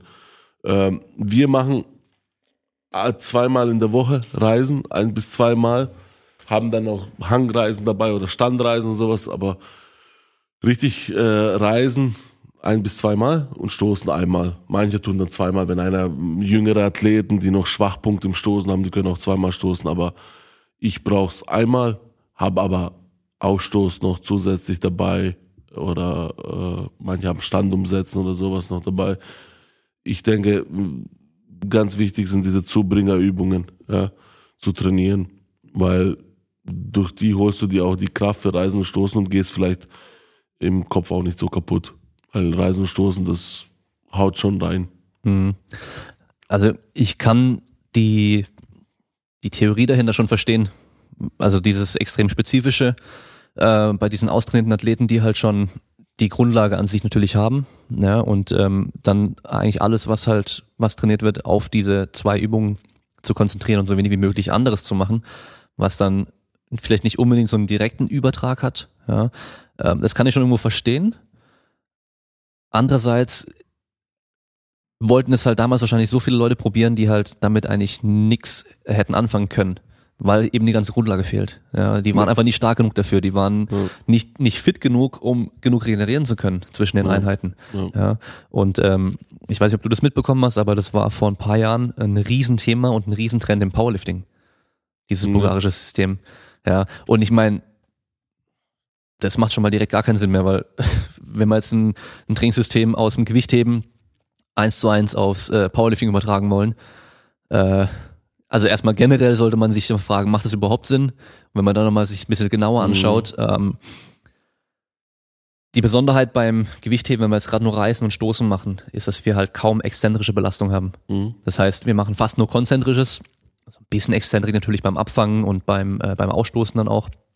Aber ähm, relativ sind die Lasten ja zu der, zu der Maximalkraft, die sie haben, oder zu dieser Kraftleistung, die sie haben, sind ja auch relativ niedrig. Richtig. Ja, also ähm, ich kenne das Video, wo Beta Salimi ähm, im, im Trainingsraum, ich weiß nicht, ob das in, äh, in London war, wo der 360 Kilo Kniebeugen macht, geht schon langsam runter und steht auf, als wäre es nix. Mhm. Ja. Das waren jetzt 360, der könnte wahrscheinlich noch mehr Ja. beugen. Und jetzt schauen wir mal, was der halt stößt. Das Ja. sind halt mal direkt 100 Kilo plus weniger. Das heißt, die Gewichte, die er im Training da bewegen würde, wenn er bulgarisch trainieren würde, sind halt relativ immer noch viel, viel niedriger. Die Geschwindigkeiten Viel zu- sind viel zu- höher. Genau, viel zu gering. Genau. Ja. Und jetzt haben wir aber Powerlifting, wo halt Maximalversuch teilweise drei, vier Sekunden dauern kann. Und Leute fangen dann an, jeden Tag so einen Maximalversuch zu machen. Vielleicht sogar mehrmals am Tag. Und die machen dann halt, wenn sie 200 Kilo Kniebeuge können, mit 195 Kilo Kniebeuge an dem Tag, brauchen zwei Sekunden, bis sie aufgestanden sind. Dann können die das nicht am nächsten Tag direkt nochmal zweimal Mhm. machen und dann noch Bankdrücken dazu und noch Kreuzheben. Kreuzheben ist ja nochmal so ein ganz anderes Problem, weil man halt meistens die Position gar nicht mehr halten kann. Und ja, das würde zu Verletzungen führen Ja, genau. oder hat zu Verletzungen geführt. Ja, ich, ich, ich meine, es wird ja immer wieder diese Fragen gestellt hier mit Abajev, mit bulgarischen System. Es gibt aber keinen, der jetzt mit dem bulgarischen System viel hebt. ja, Komischerweise. ja, Es gibt niemanden. Es gibt keinen Athleten, der so trainiert. Und die Bulgaren gibt's nicht. Die, die Bulgaren sind weg. Also ist es sehr, sehr schwer, dass, dass dieses System irgendwie funktioniert. Und wie sie es in der Praxis am Schluss umgesetzt haben, so ganz genau weiß es, glaube ich, mittlerweile auch niemand mehr. Also ich weiß auf jeden Fall, dass Max Aida aus, äh, aus den USA, Mhm. ähm, der hat ja auch unter ihm mal trainiert gehabt, ein paar Jahre lang, Mhm. Dass der natürlich ein recht gutes Verständnis dafür hat. Und ich glaube, der hatte nämlich auch mal gesagt, dass es nämlich gar nicht so schwarz-weiß war, wie man es Ja. gerne jetzt formuliert. Ja. Ja, ähm, ich sage mal so, ich spreche aus eigener Erfahrung, weil ich habe nämlich vor ein paar Jahren in meiner Garage nämlich auch jeden Tag den Kniebeugen Maximalversuch Mhm. gemacht, weil ich dachte, hey, ich probiere das jetzt auch. Mhm. Sagen wir mal so, ein paar Wochen lang ging das echt gut. Ja. Es ging alles schön hoch, ja, die, die Mhm. Kraft wurde besser und dann war ich echt ein paar Wochen lang einfach so, dass ich da irgendwie 20 Kilo weniger beugen konnte Mhm. und mich jedes Mal gefragt habe, hey, das kann doch nicht sein und so. Und Mhm. Übertraining. für die Technik war es geil Mhm. weil ich halt immer so viel und so oft das gemacht habe und auch mit relativ schwerem Gewicht. Ähm, das merke ich jetzt noch, wenn ich zum Beispiel normal Kniebeugen mache und ich mache halt irgendwelche Fünfer, Sechser oder Acht oder sowas. Das ist was ganz anderes, wie wenn ich mit ein, zwei, drei Wiederholungen was mache, weil halt die ganze Spannung, die man braucht und so, der Druck, der da aufgebaut wird, ist ja viel, viel höher. Das heißt, da muss man sich auch nochmal rantasten dann. Ähm, aber bei mir hat es auf, auf jeden Fall nicht funktioniert. Ich weiß von ein paar Powerliftern, die das einigermaßen erfolgreich umgesetzt haben und worauf die halt extrem geachtet war, haben, war halt, dass die Handelgeschwindigkeit nie extrem langsam wird, sondern dass die Geschwindigkeiten immer recht hoch waren. Bleibt. Mhm. Das heißt, die hatten keine Wiederholung, wo sie halt extrem kämpfen mussten zum Aufstehen, sondern halt immer sauber und recht schnell hoch. Richtig. Dann könnte Ja, man das vielleicht ja- auch so ein bisschen, Richtig, aber das sind ja auch die, die äh, Wiederholungen, die auch ihn kaputt machen. Ne? Wo Ja, genau. du dann wirklich, wenn du genau das nicht machst, dann ist es ja möglich. Sage ich mal, wenn ich jetzt Reisen stoße, immer 70 Prozent, das würde wahrscheinlich funktionieren. Aber 90, 100 Prozent, das ist ja das, wo du dich dann nicht mehr erholst. Ne? Wenn du einen Mhm. Versuch abkriegst, holst du dich nicht innerhalb von ja. fünf Stunden. Da war ja auch so dieses Ding, dass die halt zwar jeden Tag so einen Maximumversuch gemacht haben, aber halt so ein Tagesmaximum. Und Mhm. scheinbar ja auch, dass sie eben nicht so diese extrem schweren, langsamen Wiederholungen gemacht haben. Aber das war jetzt auch wieder so ein Ding, äh, so ein Trend, der halt voll übertrieben wurde in der Ja. Zeit. Ich spreche da Ja. ganz oft von so einem Pendel. Es geht immer von einem Extrem Ins zum andere, anderen genau. Extrem, genau. Und irgendwo in der Mitte ist meistens so die Wahrheit. Ja. Weil wir können uns jetzt im Gegenteil dazu die Chinesen zum Beispiel anschauen. Die trainieren ja auch ganz, ganz anders wie das bulgarische System. Die Mhm. machen ja voll viel so Bodybuilding-mäßig Übungen auch. Die, ja, irgendwelche Seitheben mit, äh, mit Scheiben und dann machen sie Handstandgeschichten und was weiß ich was. Die machen ja voll viel. Ähm, da habe ich mal eine Dokumentation gesehen von vor einigen Jahren. Ich weiß nicht, ob sie das immer noch machen, dass die jeden Morgen Dauerlauf machen von 10 Kilometern. Ja. Also war damals in der diese Mhm. Dokumentation, die sind morgens aufgestanden, sind da halt irgendwie joggen gegangen, keine Ahnung wie lange insgesamt von der Zeit her, ganz locker Mhm. entspannt, sind dann in den Kraftraum rein, haben halt ihr, ihr mega langes Aufwärmen gemacht, ewig lange an der Beweglichkeit rumgemacht und so, bis die mal Okay. angefangen haben mit trainieren und haben dann halt nach ihrem Training immer noch diese ganzen Bodybuilding-Geschichten gemacht. Also so wirklich auch Liegestützen zwischen zwei Handelbänken, dass sie tiefer runterkommen, mit Scheiben auf dem Rücken und sonst irgendwas. Mhm. Ja, Äh, das sehe ich auch immer bei den Weltmeisterschaften oder so, wie die danach. Aber man darf nicht vergessen, die machen trotzdem vorher ihre Züge, Kniebeuge. natürlich, Das genau. ist noch, nur zusätzlich noch. Ja, jetzt kriegt man so langsam immer Einblicke, Ja. weil dieser äh, der Trainer von den Ma, Mhm. Ja, Ma Strength, der, der, Mhm. der zeigt ja mehr, der hat auch dieses Buch geschrieben da. Ähm, ja, aber ich sag mal so, bei denen ist halt auch viel Erfahrungswert mit dabei. Mhm. Ja, also da, da hat man ja dann das Video gesehen, wo der, wo der Gewichtheber von denen dann Züge macht äh, oder Kreuzheben, nenne ich es mal, mit einem runden Rücken. Extra. Hast du das auch gesehen gehabt? Nee, aber wahrscheinlich, um, um, um schon vorbereitet zu sein, falls es mal, Ja, falls es mal so, Und- so weit kommt. Ich sag mal, in so einem kontrollierten Umfeld mit einem Trainer, der drauf schaut und mit einem speziellen, mit einem Gewicht, was dann auch nicht zu viel ist und so weiter. Weil sowas kann auch sinnvoll sein. Mhm. Aber das einfach zu zeigen auf Instagram und dann die ganzen Leute, boah, die machen das, die sind super stark, mache ich jetzt auch. Ja. Ob das dann so gut ist, weiß ich nicht nee, genau. ist nicht so einfach immer. könnte, könnte gefährlich sein, ja. Ähm, was mich jetzt noch interessiert, wenn wir eine Trainingseinheit von euch anschauen, die jetzt so zweieinhalb Stunden geht, wie viel Zeit ist davon Aufwärmen, so generelle Vorbereitungen? Ähm, wenn du jetzt auf einen recht schweren Versuch stoßen zum Beispiel gehst, wie lange, wie viel machst du davor, bis du dann bei dem Gewicht ankommst? Und was machst du so in der Nachbereitung am Schluss vom Training noch? Also zum Beispiel, wenn jetzt äh, ich auf meinem Plan drei Übungen, hauptsächlich sind es ja so drei Übungen, zum Beispiel äh, Stoßen, Zug, Kniebeuge. Das erste Stoßen, so erste Last als Beispiel geht los, 180 Kilogramm steht auf dem Plan. Äh, dann, wenn ich ins Training komme, gehe ich auf, äh, auf, aufs Fahrrad, also Ergometer, fahre da 10 Minuten. Dann äh, Schultern aufwärmen und sowas, also das klassische Aufwärmen einfach ne, für die Gelenke und dann äh, bisschen andehnen. Also das ist auch, manche denen da machen da ein bisschen mehr, manche weniger, je nachdem wie die Körperspannung momentan ist. Wenn ich merke, mein Oberschenkel, da ist ganz schön fest, dann versuche ich da ein bisschen mehr zu machen. Aber dann geht schon langsam an die, an die Langhantel mit 20 Kilo und dann werden einfach diese äh, Bewegungsabläufe gemacht. Ja, für die Übung, die ich jetzt als nächstes mache, mal verstoßen. Also enger Griff, ich greife eng, tu die Stange mal auf die Schultern ablegen, hochdrücken, so das fünfmal, leg die Stange wieder ab, setz mich hin. So. Dann mache ich das wieder und es wird dann immer spezieller quasi, genauso wie das, wie ich das dann am Ende, wie ich stoßen will. Also kompletter Bewegungsablauf und nicht, das höre ich auch immer wieder, Stand umsetzen, das Gewicht. Es geht ja, das mache ich dann später in die Hocke gehe ich, wenn das Gewicht dann höher ist. Nee, sondern genau so warm machen mit 20 Kilo, wie ich es dann mit 200 machen will. Ja, das machen alle Gewichtheber immer so. Auch wenn die 20 Kilo an die Decke schmeißen können und nicht in die Hocke gehen müssten, auch bei 150 nicht, aber die machen es. Ja, das macht halt den Bewegungsablauf besser und man diese Versuche, wenn man das auf auf ein Jahr hochrechnet, wie, oft ich dann in die Hocke gegangen bin und einen guten Versuch hatte, oder war dieser Versuch abgehakt und das macht mich dann auch stabiler, wie oft ich in der Hocke unten war, weil jeder stabil, jeder Versuch, wo ich dann runtergehe, macht mich ja nochmal stärker. Ne? Und nicht erst bei 200 Kilo. Und dann ist eh meistens zu spät, weil ich nicht stabil genug bin, dann haut es mich unten zusammen. Dann ist vorbei. Äh, macht dann mit 20 Kilo, steigert dann das Gewicht auf 50 oder auf 70 Kilo.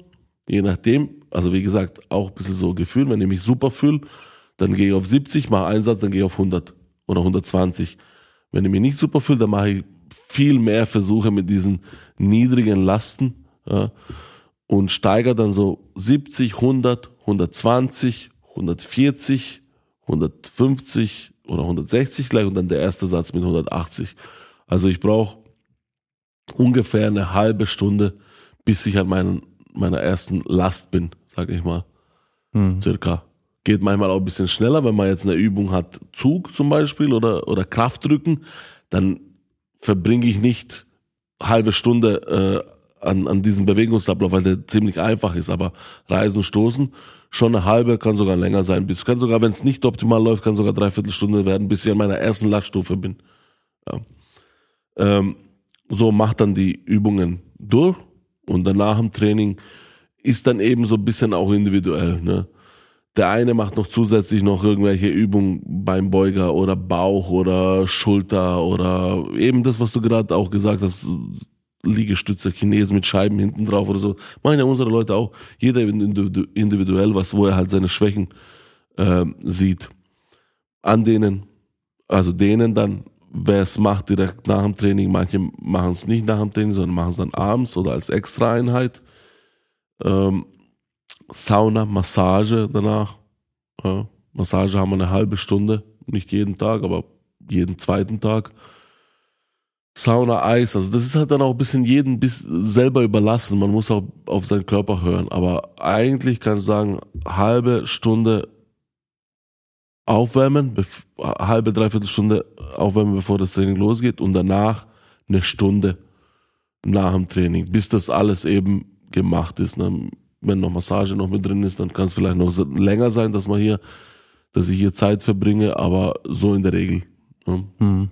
Ja. Ja, das nach der Einheit an sich ist halt auch wichtig, vor allem wenn du zwei Einheiten am Tag hast, gell? Ja. Weil da musst du halt dich wieder gut fühlen für die zweite genau, Einheit. Genau, genau. Also mhm. was ich halt auch empfehlen, wenn man es machen kann, ist halt auch so ein Mittagsschlaf. Mhm. Wenn es eine halbe Stunde ist, ist super. Ich, ich wach dann immer ganz anders auf und ich fühle mich halt viel besser dann im Training, habe viel mehr Energie.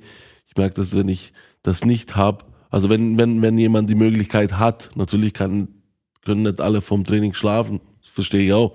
Aber wenn man die Möglichkeit hat, vielleicht einfach sich 15 Minuten wirklich hinzulegen, hat, hat man viel mehr Energie im Training. Ja, natürlich fühlt man, viele fühlen sich ja direkt nach dem Aufstehen dann erstmal schlechter, ja, aber das kommt dann. Ja.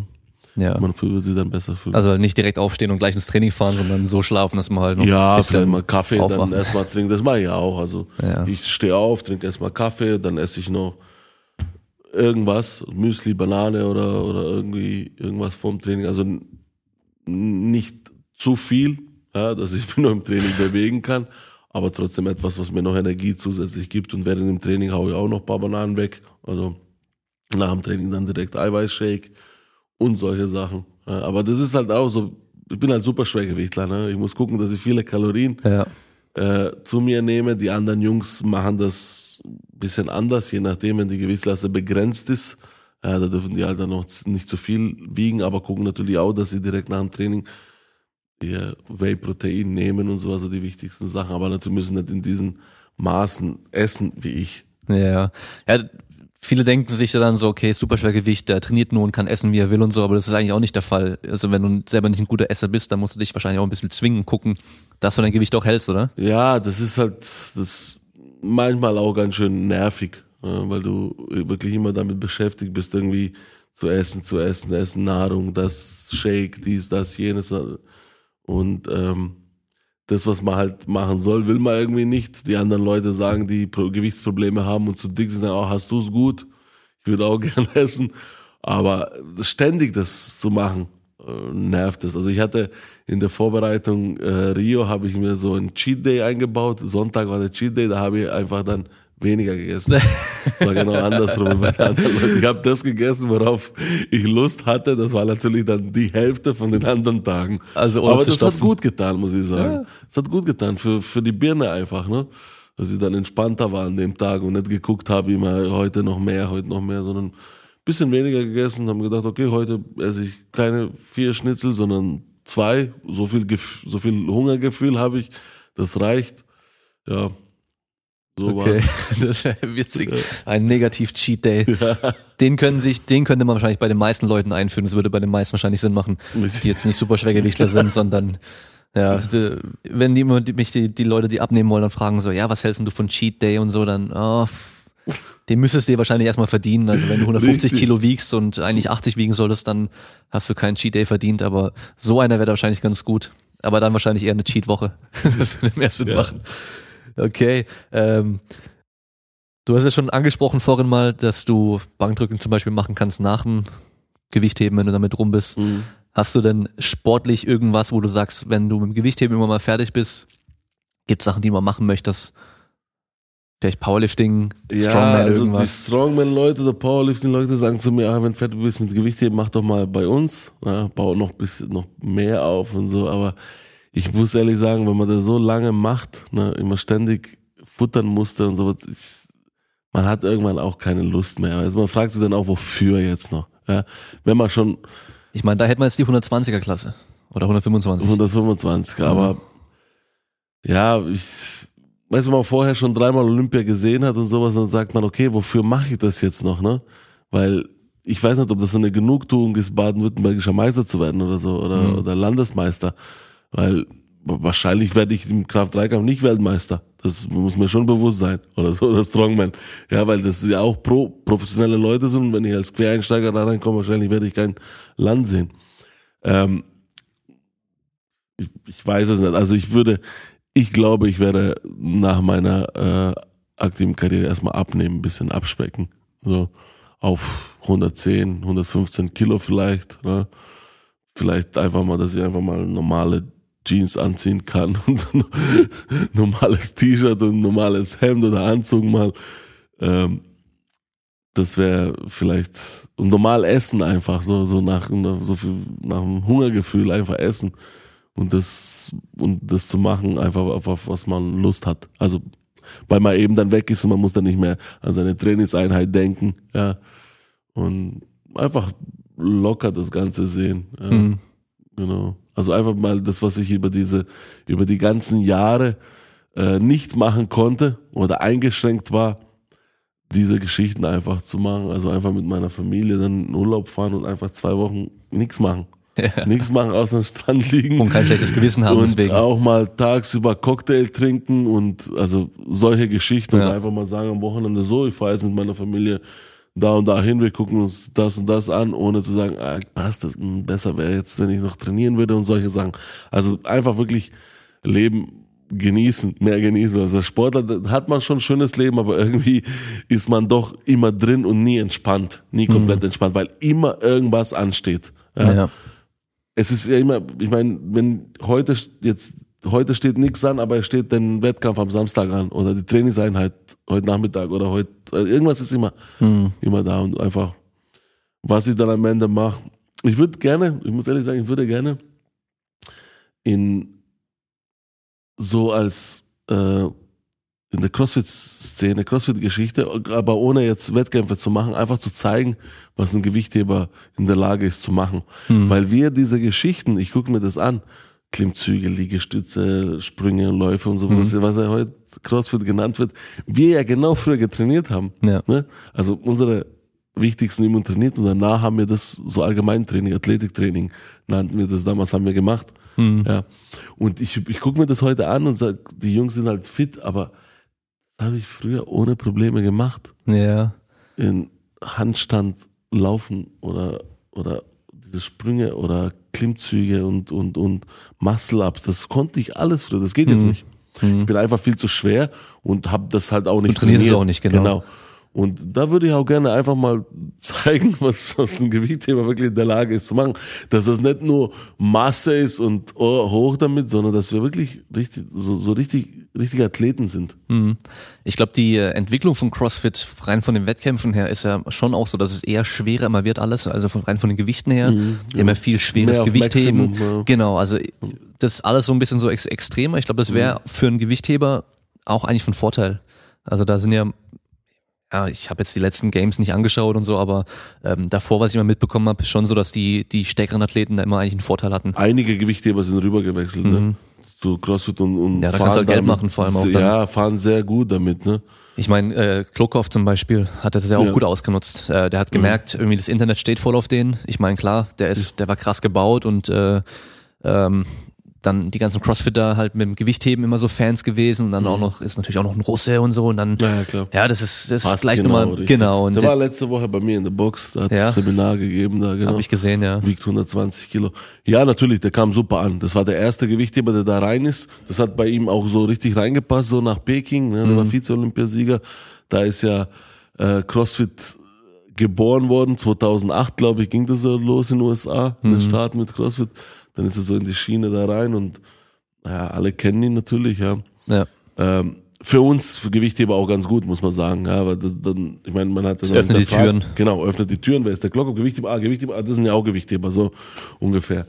Ähm, ja, und einige haben es ihm auch nachgemacht, ja, und es ging bei einigen gut und auch die, die dann zum CrossFit wirklich gewechselt sind, Gewichtheber, äh, alle gut abgeschnitten. Natürlich äh, sind nicht alle jetzt Weltmeister geworden, aber so Deutschland, ich sehe es ja so, in Deutschland die ganz gute Gewichte über waren, sind dann zu CrossFit drüber, sind im CrossFit sehr, sehr gut geworden.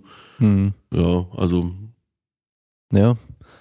Also ich denke mal, da ist in Deutschland auf jeden Fall noch Potenzial, eben für so einen Gewichtheber wie dich dann so die Rolle des deutschen Klokov zu übernehmen, sag ich mal. Weil der Klokov, der geht ja zwar durch die ganze Welt, macht Seminare. Das Mhm. Problem ist, er kann halt ja auch kein Englisch, oder? Immer noch nicht? doch, jetzt spricht Ja? er ganz gut Englisch. Ja. Weil, weil anfangs war das so, dann hat er halt immer irgendwie auf Russisch geredet und jemand hat übersetzen müssen und so. Das ist natürlich dann im Coaching auch immer so ein bisschen schwer, wenn dann halt die Deutschen da sind, die kein Russisch sprechen. Nee, Dass der kann nicht inzwischen verständigen? ganz gut. Okay. Ja, der macht das schon ganz gut. Ja, aber natürlich, ich mache die Seminare, was ich mache oder, oder, oder Coaching, das mache ich auch gerne, mir macht das Mhm. Spaß.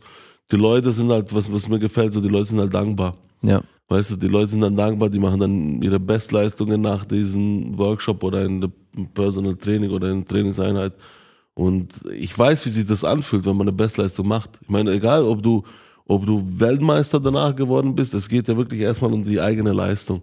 Und eine persönliche Bestleistung ist einfach äh, so ein schönes Gefühl. Ich kenne das ja und das ist das jagt man ja hinterher immer. Das ist ja bei Leistungssportler genauso. Leistungssportler will eine persönliche Leist Bestleistung erzielen. Natürlich ist es schwerer wie bei einem Anfänger, aber dann dieses Gefühl danach, wie wie schön man sich fühlt, das will man halt immer wieder erleben.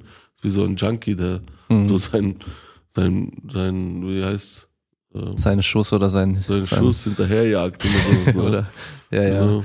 Ja, da- das ist ja wahrscheinlich dann äh, bei dir genauso wie bei mir auch, wenn du dann mit diesen eher Anfängern zusammenarbeitest, für dich teilweise banale Sachen, die du denen dann irgendwie kurz zeigst oder erklärst, fü führen bei denen zu einer Bestleistung teilweise oder einfach so einer krasse Ja. Verbesserung. Ja.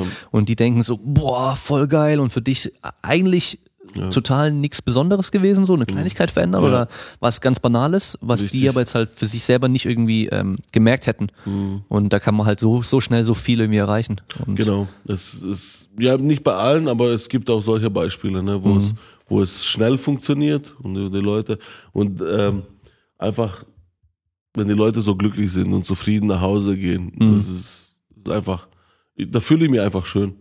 Ja. Da fühle ich mich einfach gut, dass ich was Gutes getan habe, dass jemand glücklich ist. Ja, die kommen dann auch gerne, lassen sich coachen so, weil sie, weil sie das auch schon ein bisschen rumgesprochen hat, dass es was bringt. Ja, Okay, was müssen die Leute machen, wenn sie von dir gecoacht werden möchten? Also wenn sie irgendwie ein Personal Training machen möchten oder Seminare besuchen wollen? sollen mir schreiben einfach. Okay. Entweder mir oder ans 100 Prozent. Mhm. Genau. Okay. Dann, ähm, ja, ich habe immer so abschließend so eine, so eine Frage oder so eine, gebe ich den Leuten so eine, so eine Plattform. Ich denke, bei dir würde es ganz gut Sinn machen, weil du halt schon so eine lange Karriere hattest. Was würdest du einem jungen Gewichtheber, der ambitioniert ist, der vielleicht eine Aussicht hat auf Europameisterschaft, Weltmeisterschaft, äh, Olympischen Spiele, was würdest du dem mit an die Hand geben, wo du sagst, so, das sind die wichtigsten Sachen, dass man irgendwie langfristig so einen Erfolg haben kann?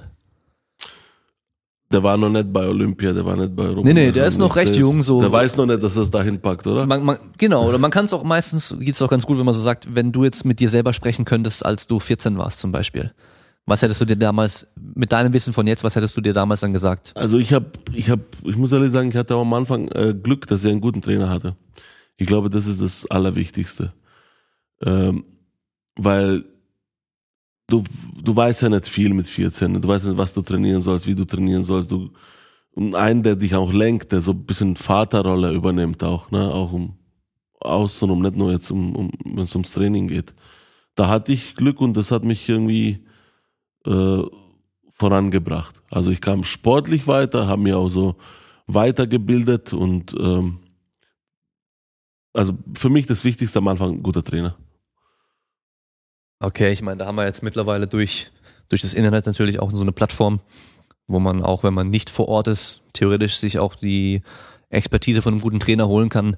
Mhm. Ähm, ich weiß nicht, ob du das auch anbietest, dass du Leute generell so betreust, ähm, die jetzt nicht bei dir ins, äh, ins Gym reinkommen können, sondern die halt dann immer nur wieder mal Videos schicken und Fragen stellen das, und so. So weit sind wir noch nicht. Ja. Ja. Also ich vielleicht irgendwann, aber momentan ist es nicht möglich, weil äh, ich selber auch trainiere und das Ja. natürlich auch viel Zeit in Anspruch nimmt und Mhm. die Geschichte natürlich auch Zeit fre- fressen würde, ja. Ja. Also wirklich einen guten Trainer und dann äh, im Gewicht ihm einfach wissen, wenn, wenn ich die Sportart mache, dass es nicht von heute auf morgen geht, dass ich da dranbleiben muss und auch nicht immer nur äh, trainieren, trainieren, trainieren, Vollgas, 100 Prozent, sondern äh, mit System trainieren. Ja, also wissen, wo will ich hin und äh, was muss ich dafür machen? Aber das wissen ja wieder die jungen Leute nicht. Deswegen kommt es wieder auf einen guten Trainer, der weiß das, der sollte das wissen, wie ich einen jungen Mann auf einen Wettkampf vorbereite. Was muss er tun? Ja, ähm, ja das sind so die wichtigsten Sachen. Mhm. Okay, dann ähm, gib noch mal kurz äh, eine Übersicht, wo die Leute dich erreichen können, wo sie äh, dich finden im Internet. Facebook, Instagram. Äh, Über mit deinem Namen einfach nur. Ja, Velagic Almir, Velagic.almir Instagram und wahrscheinlich auch so ein Name, den wenige haben im Internet, oder? Ja, genau. Ja. Äh, ja, wenn wenn jemand Frage hat oder irgendwie so, kann sie gerne bei mir melden. Ich werde versuchen, die Fragen zu beantworten. Sehr gerne, wenn ich jemandem helfen kann, sehr gern. Ja, also einfach schreiben und äh, jo. Okay, sehr cool. Dann bedanke ich mich, dass du äh, hier mitgemacht hast und den Leuten auf jeden Fall einen guten Einblick in dein Training und deine Erfahrungen gegeben hast. Und ähm, an alle Zuhörer, wir hören uns beim nächsten Mal. Ciao. Ciao.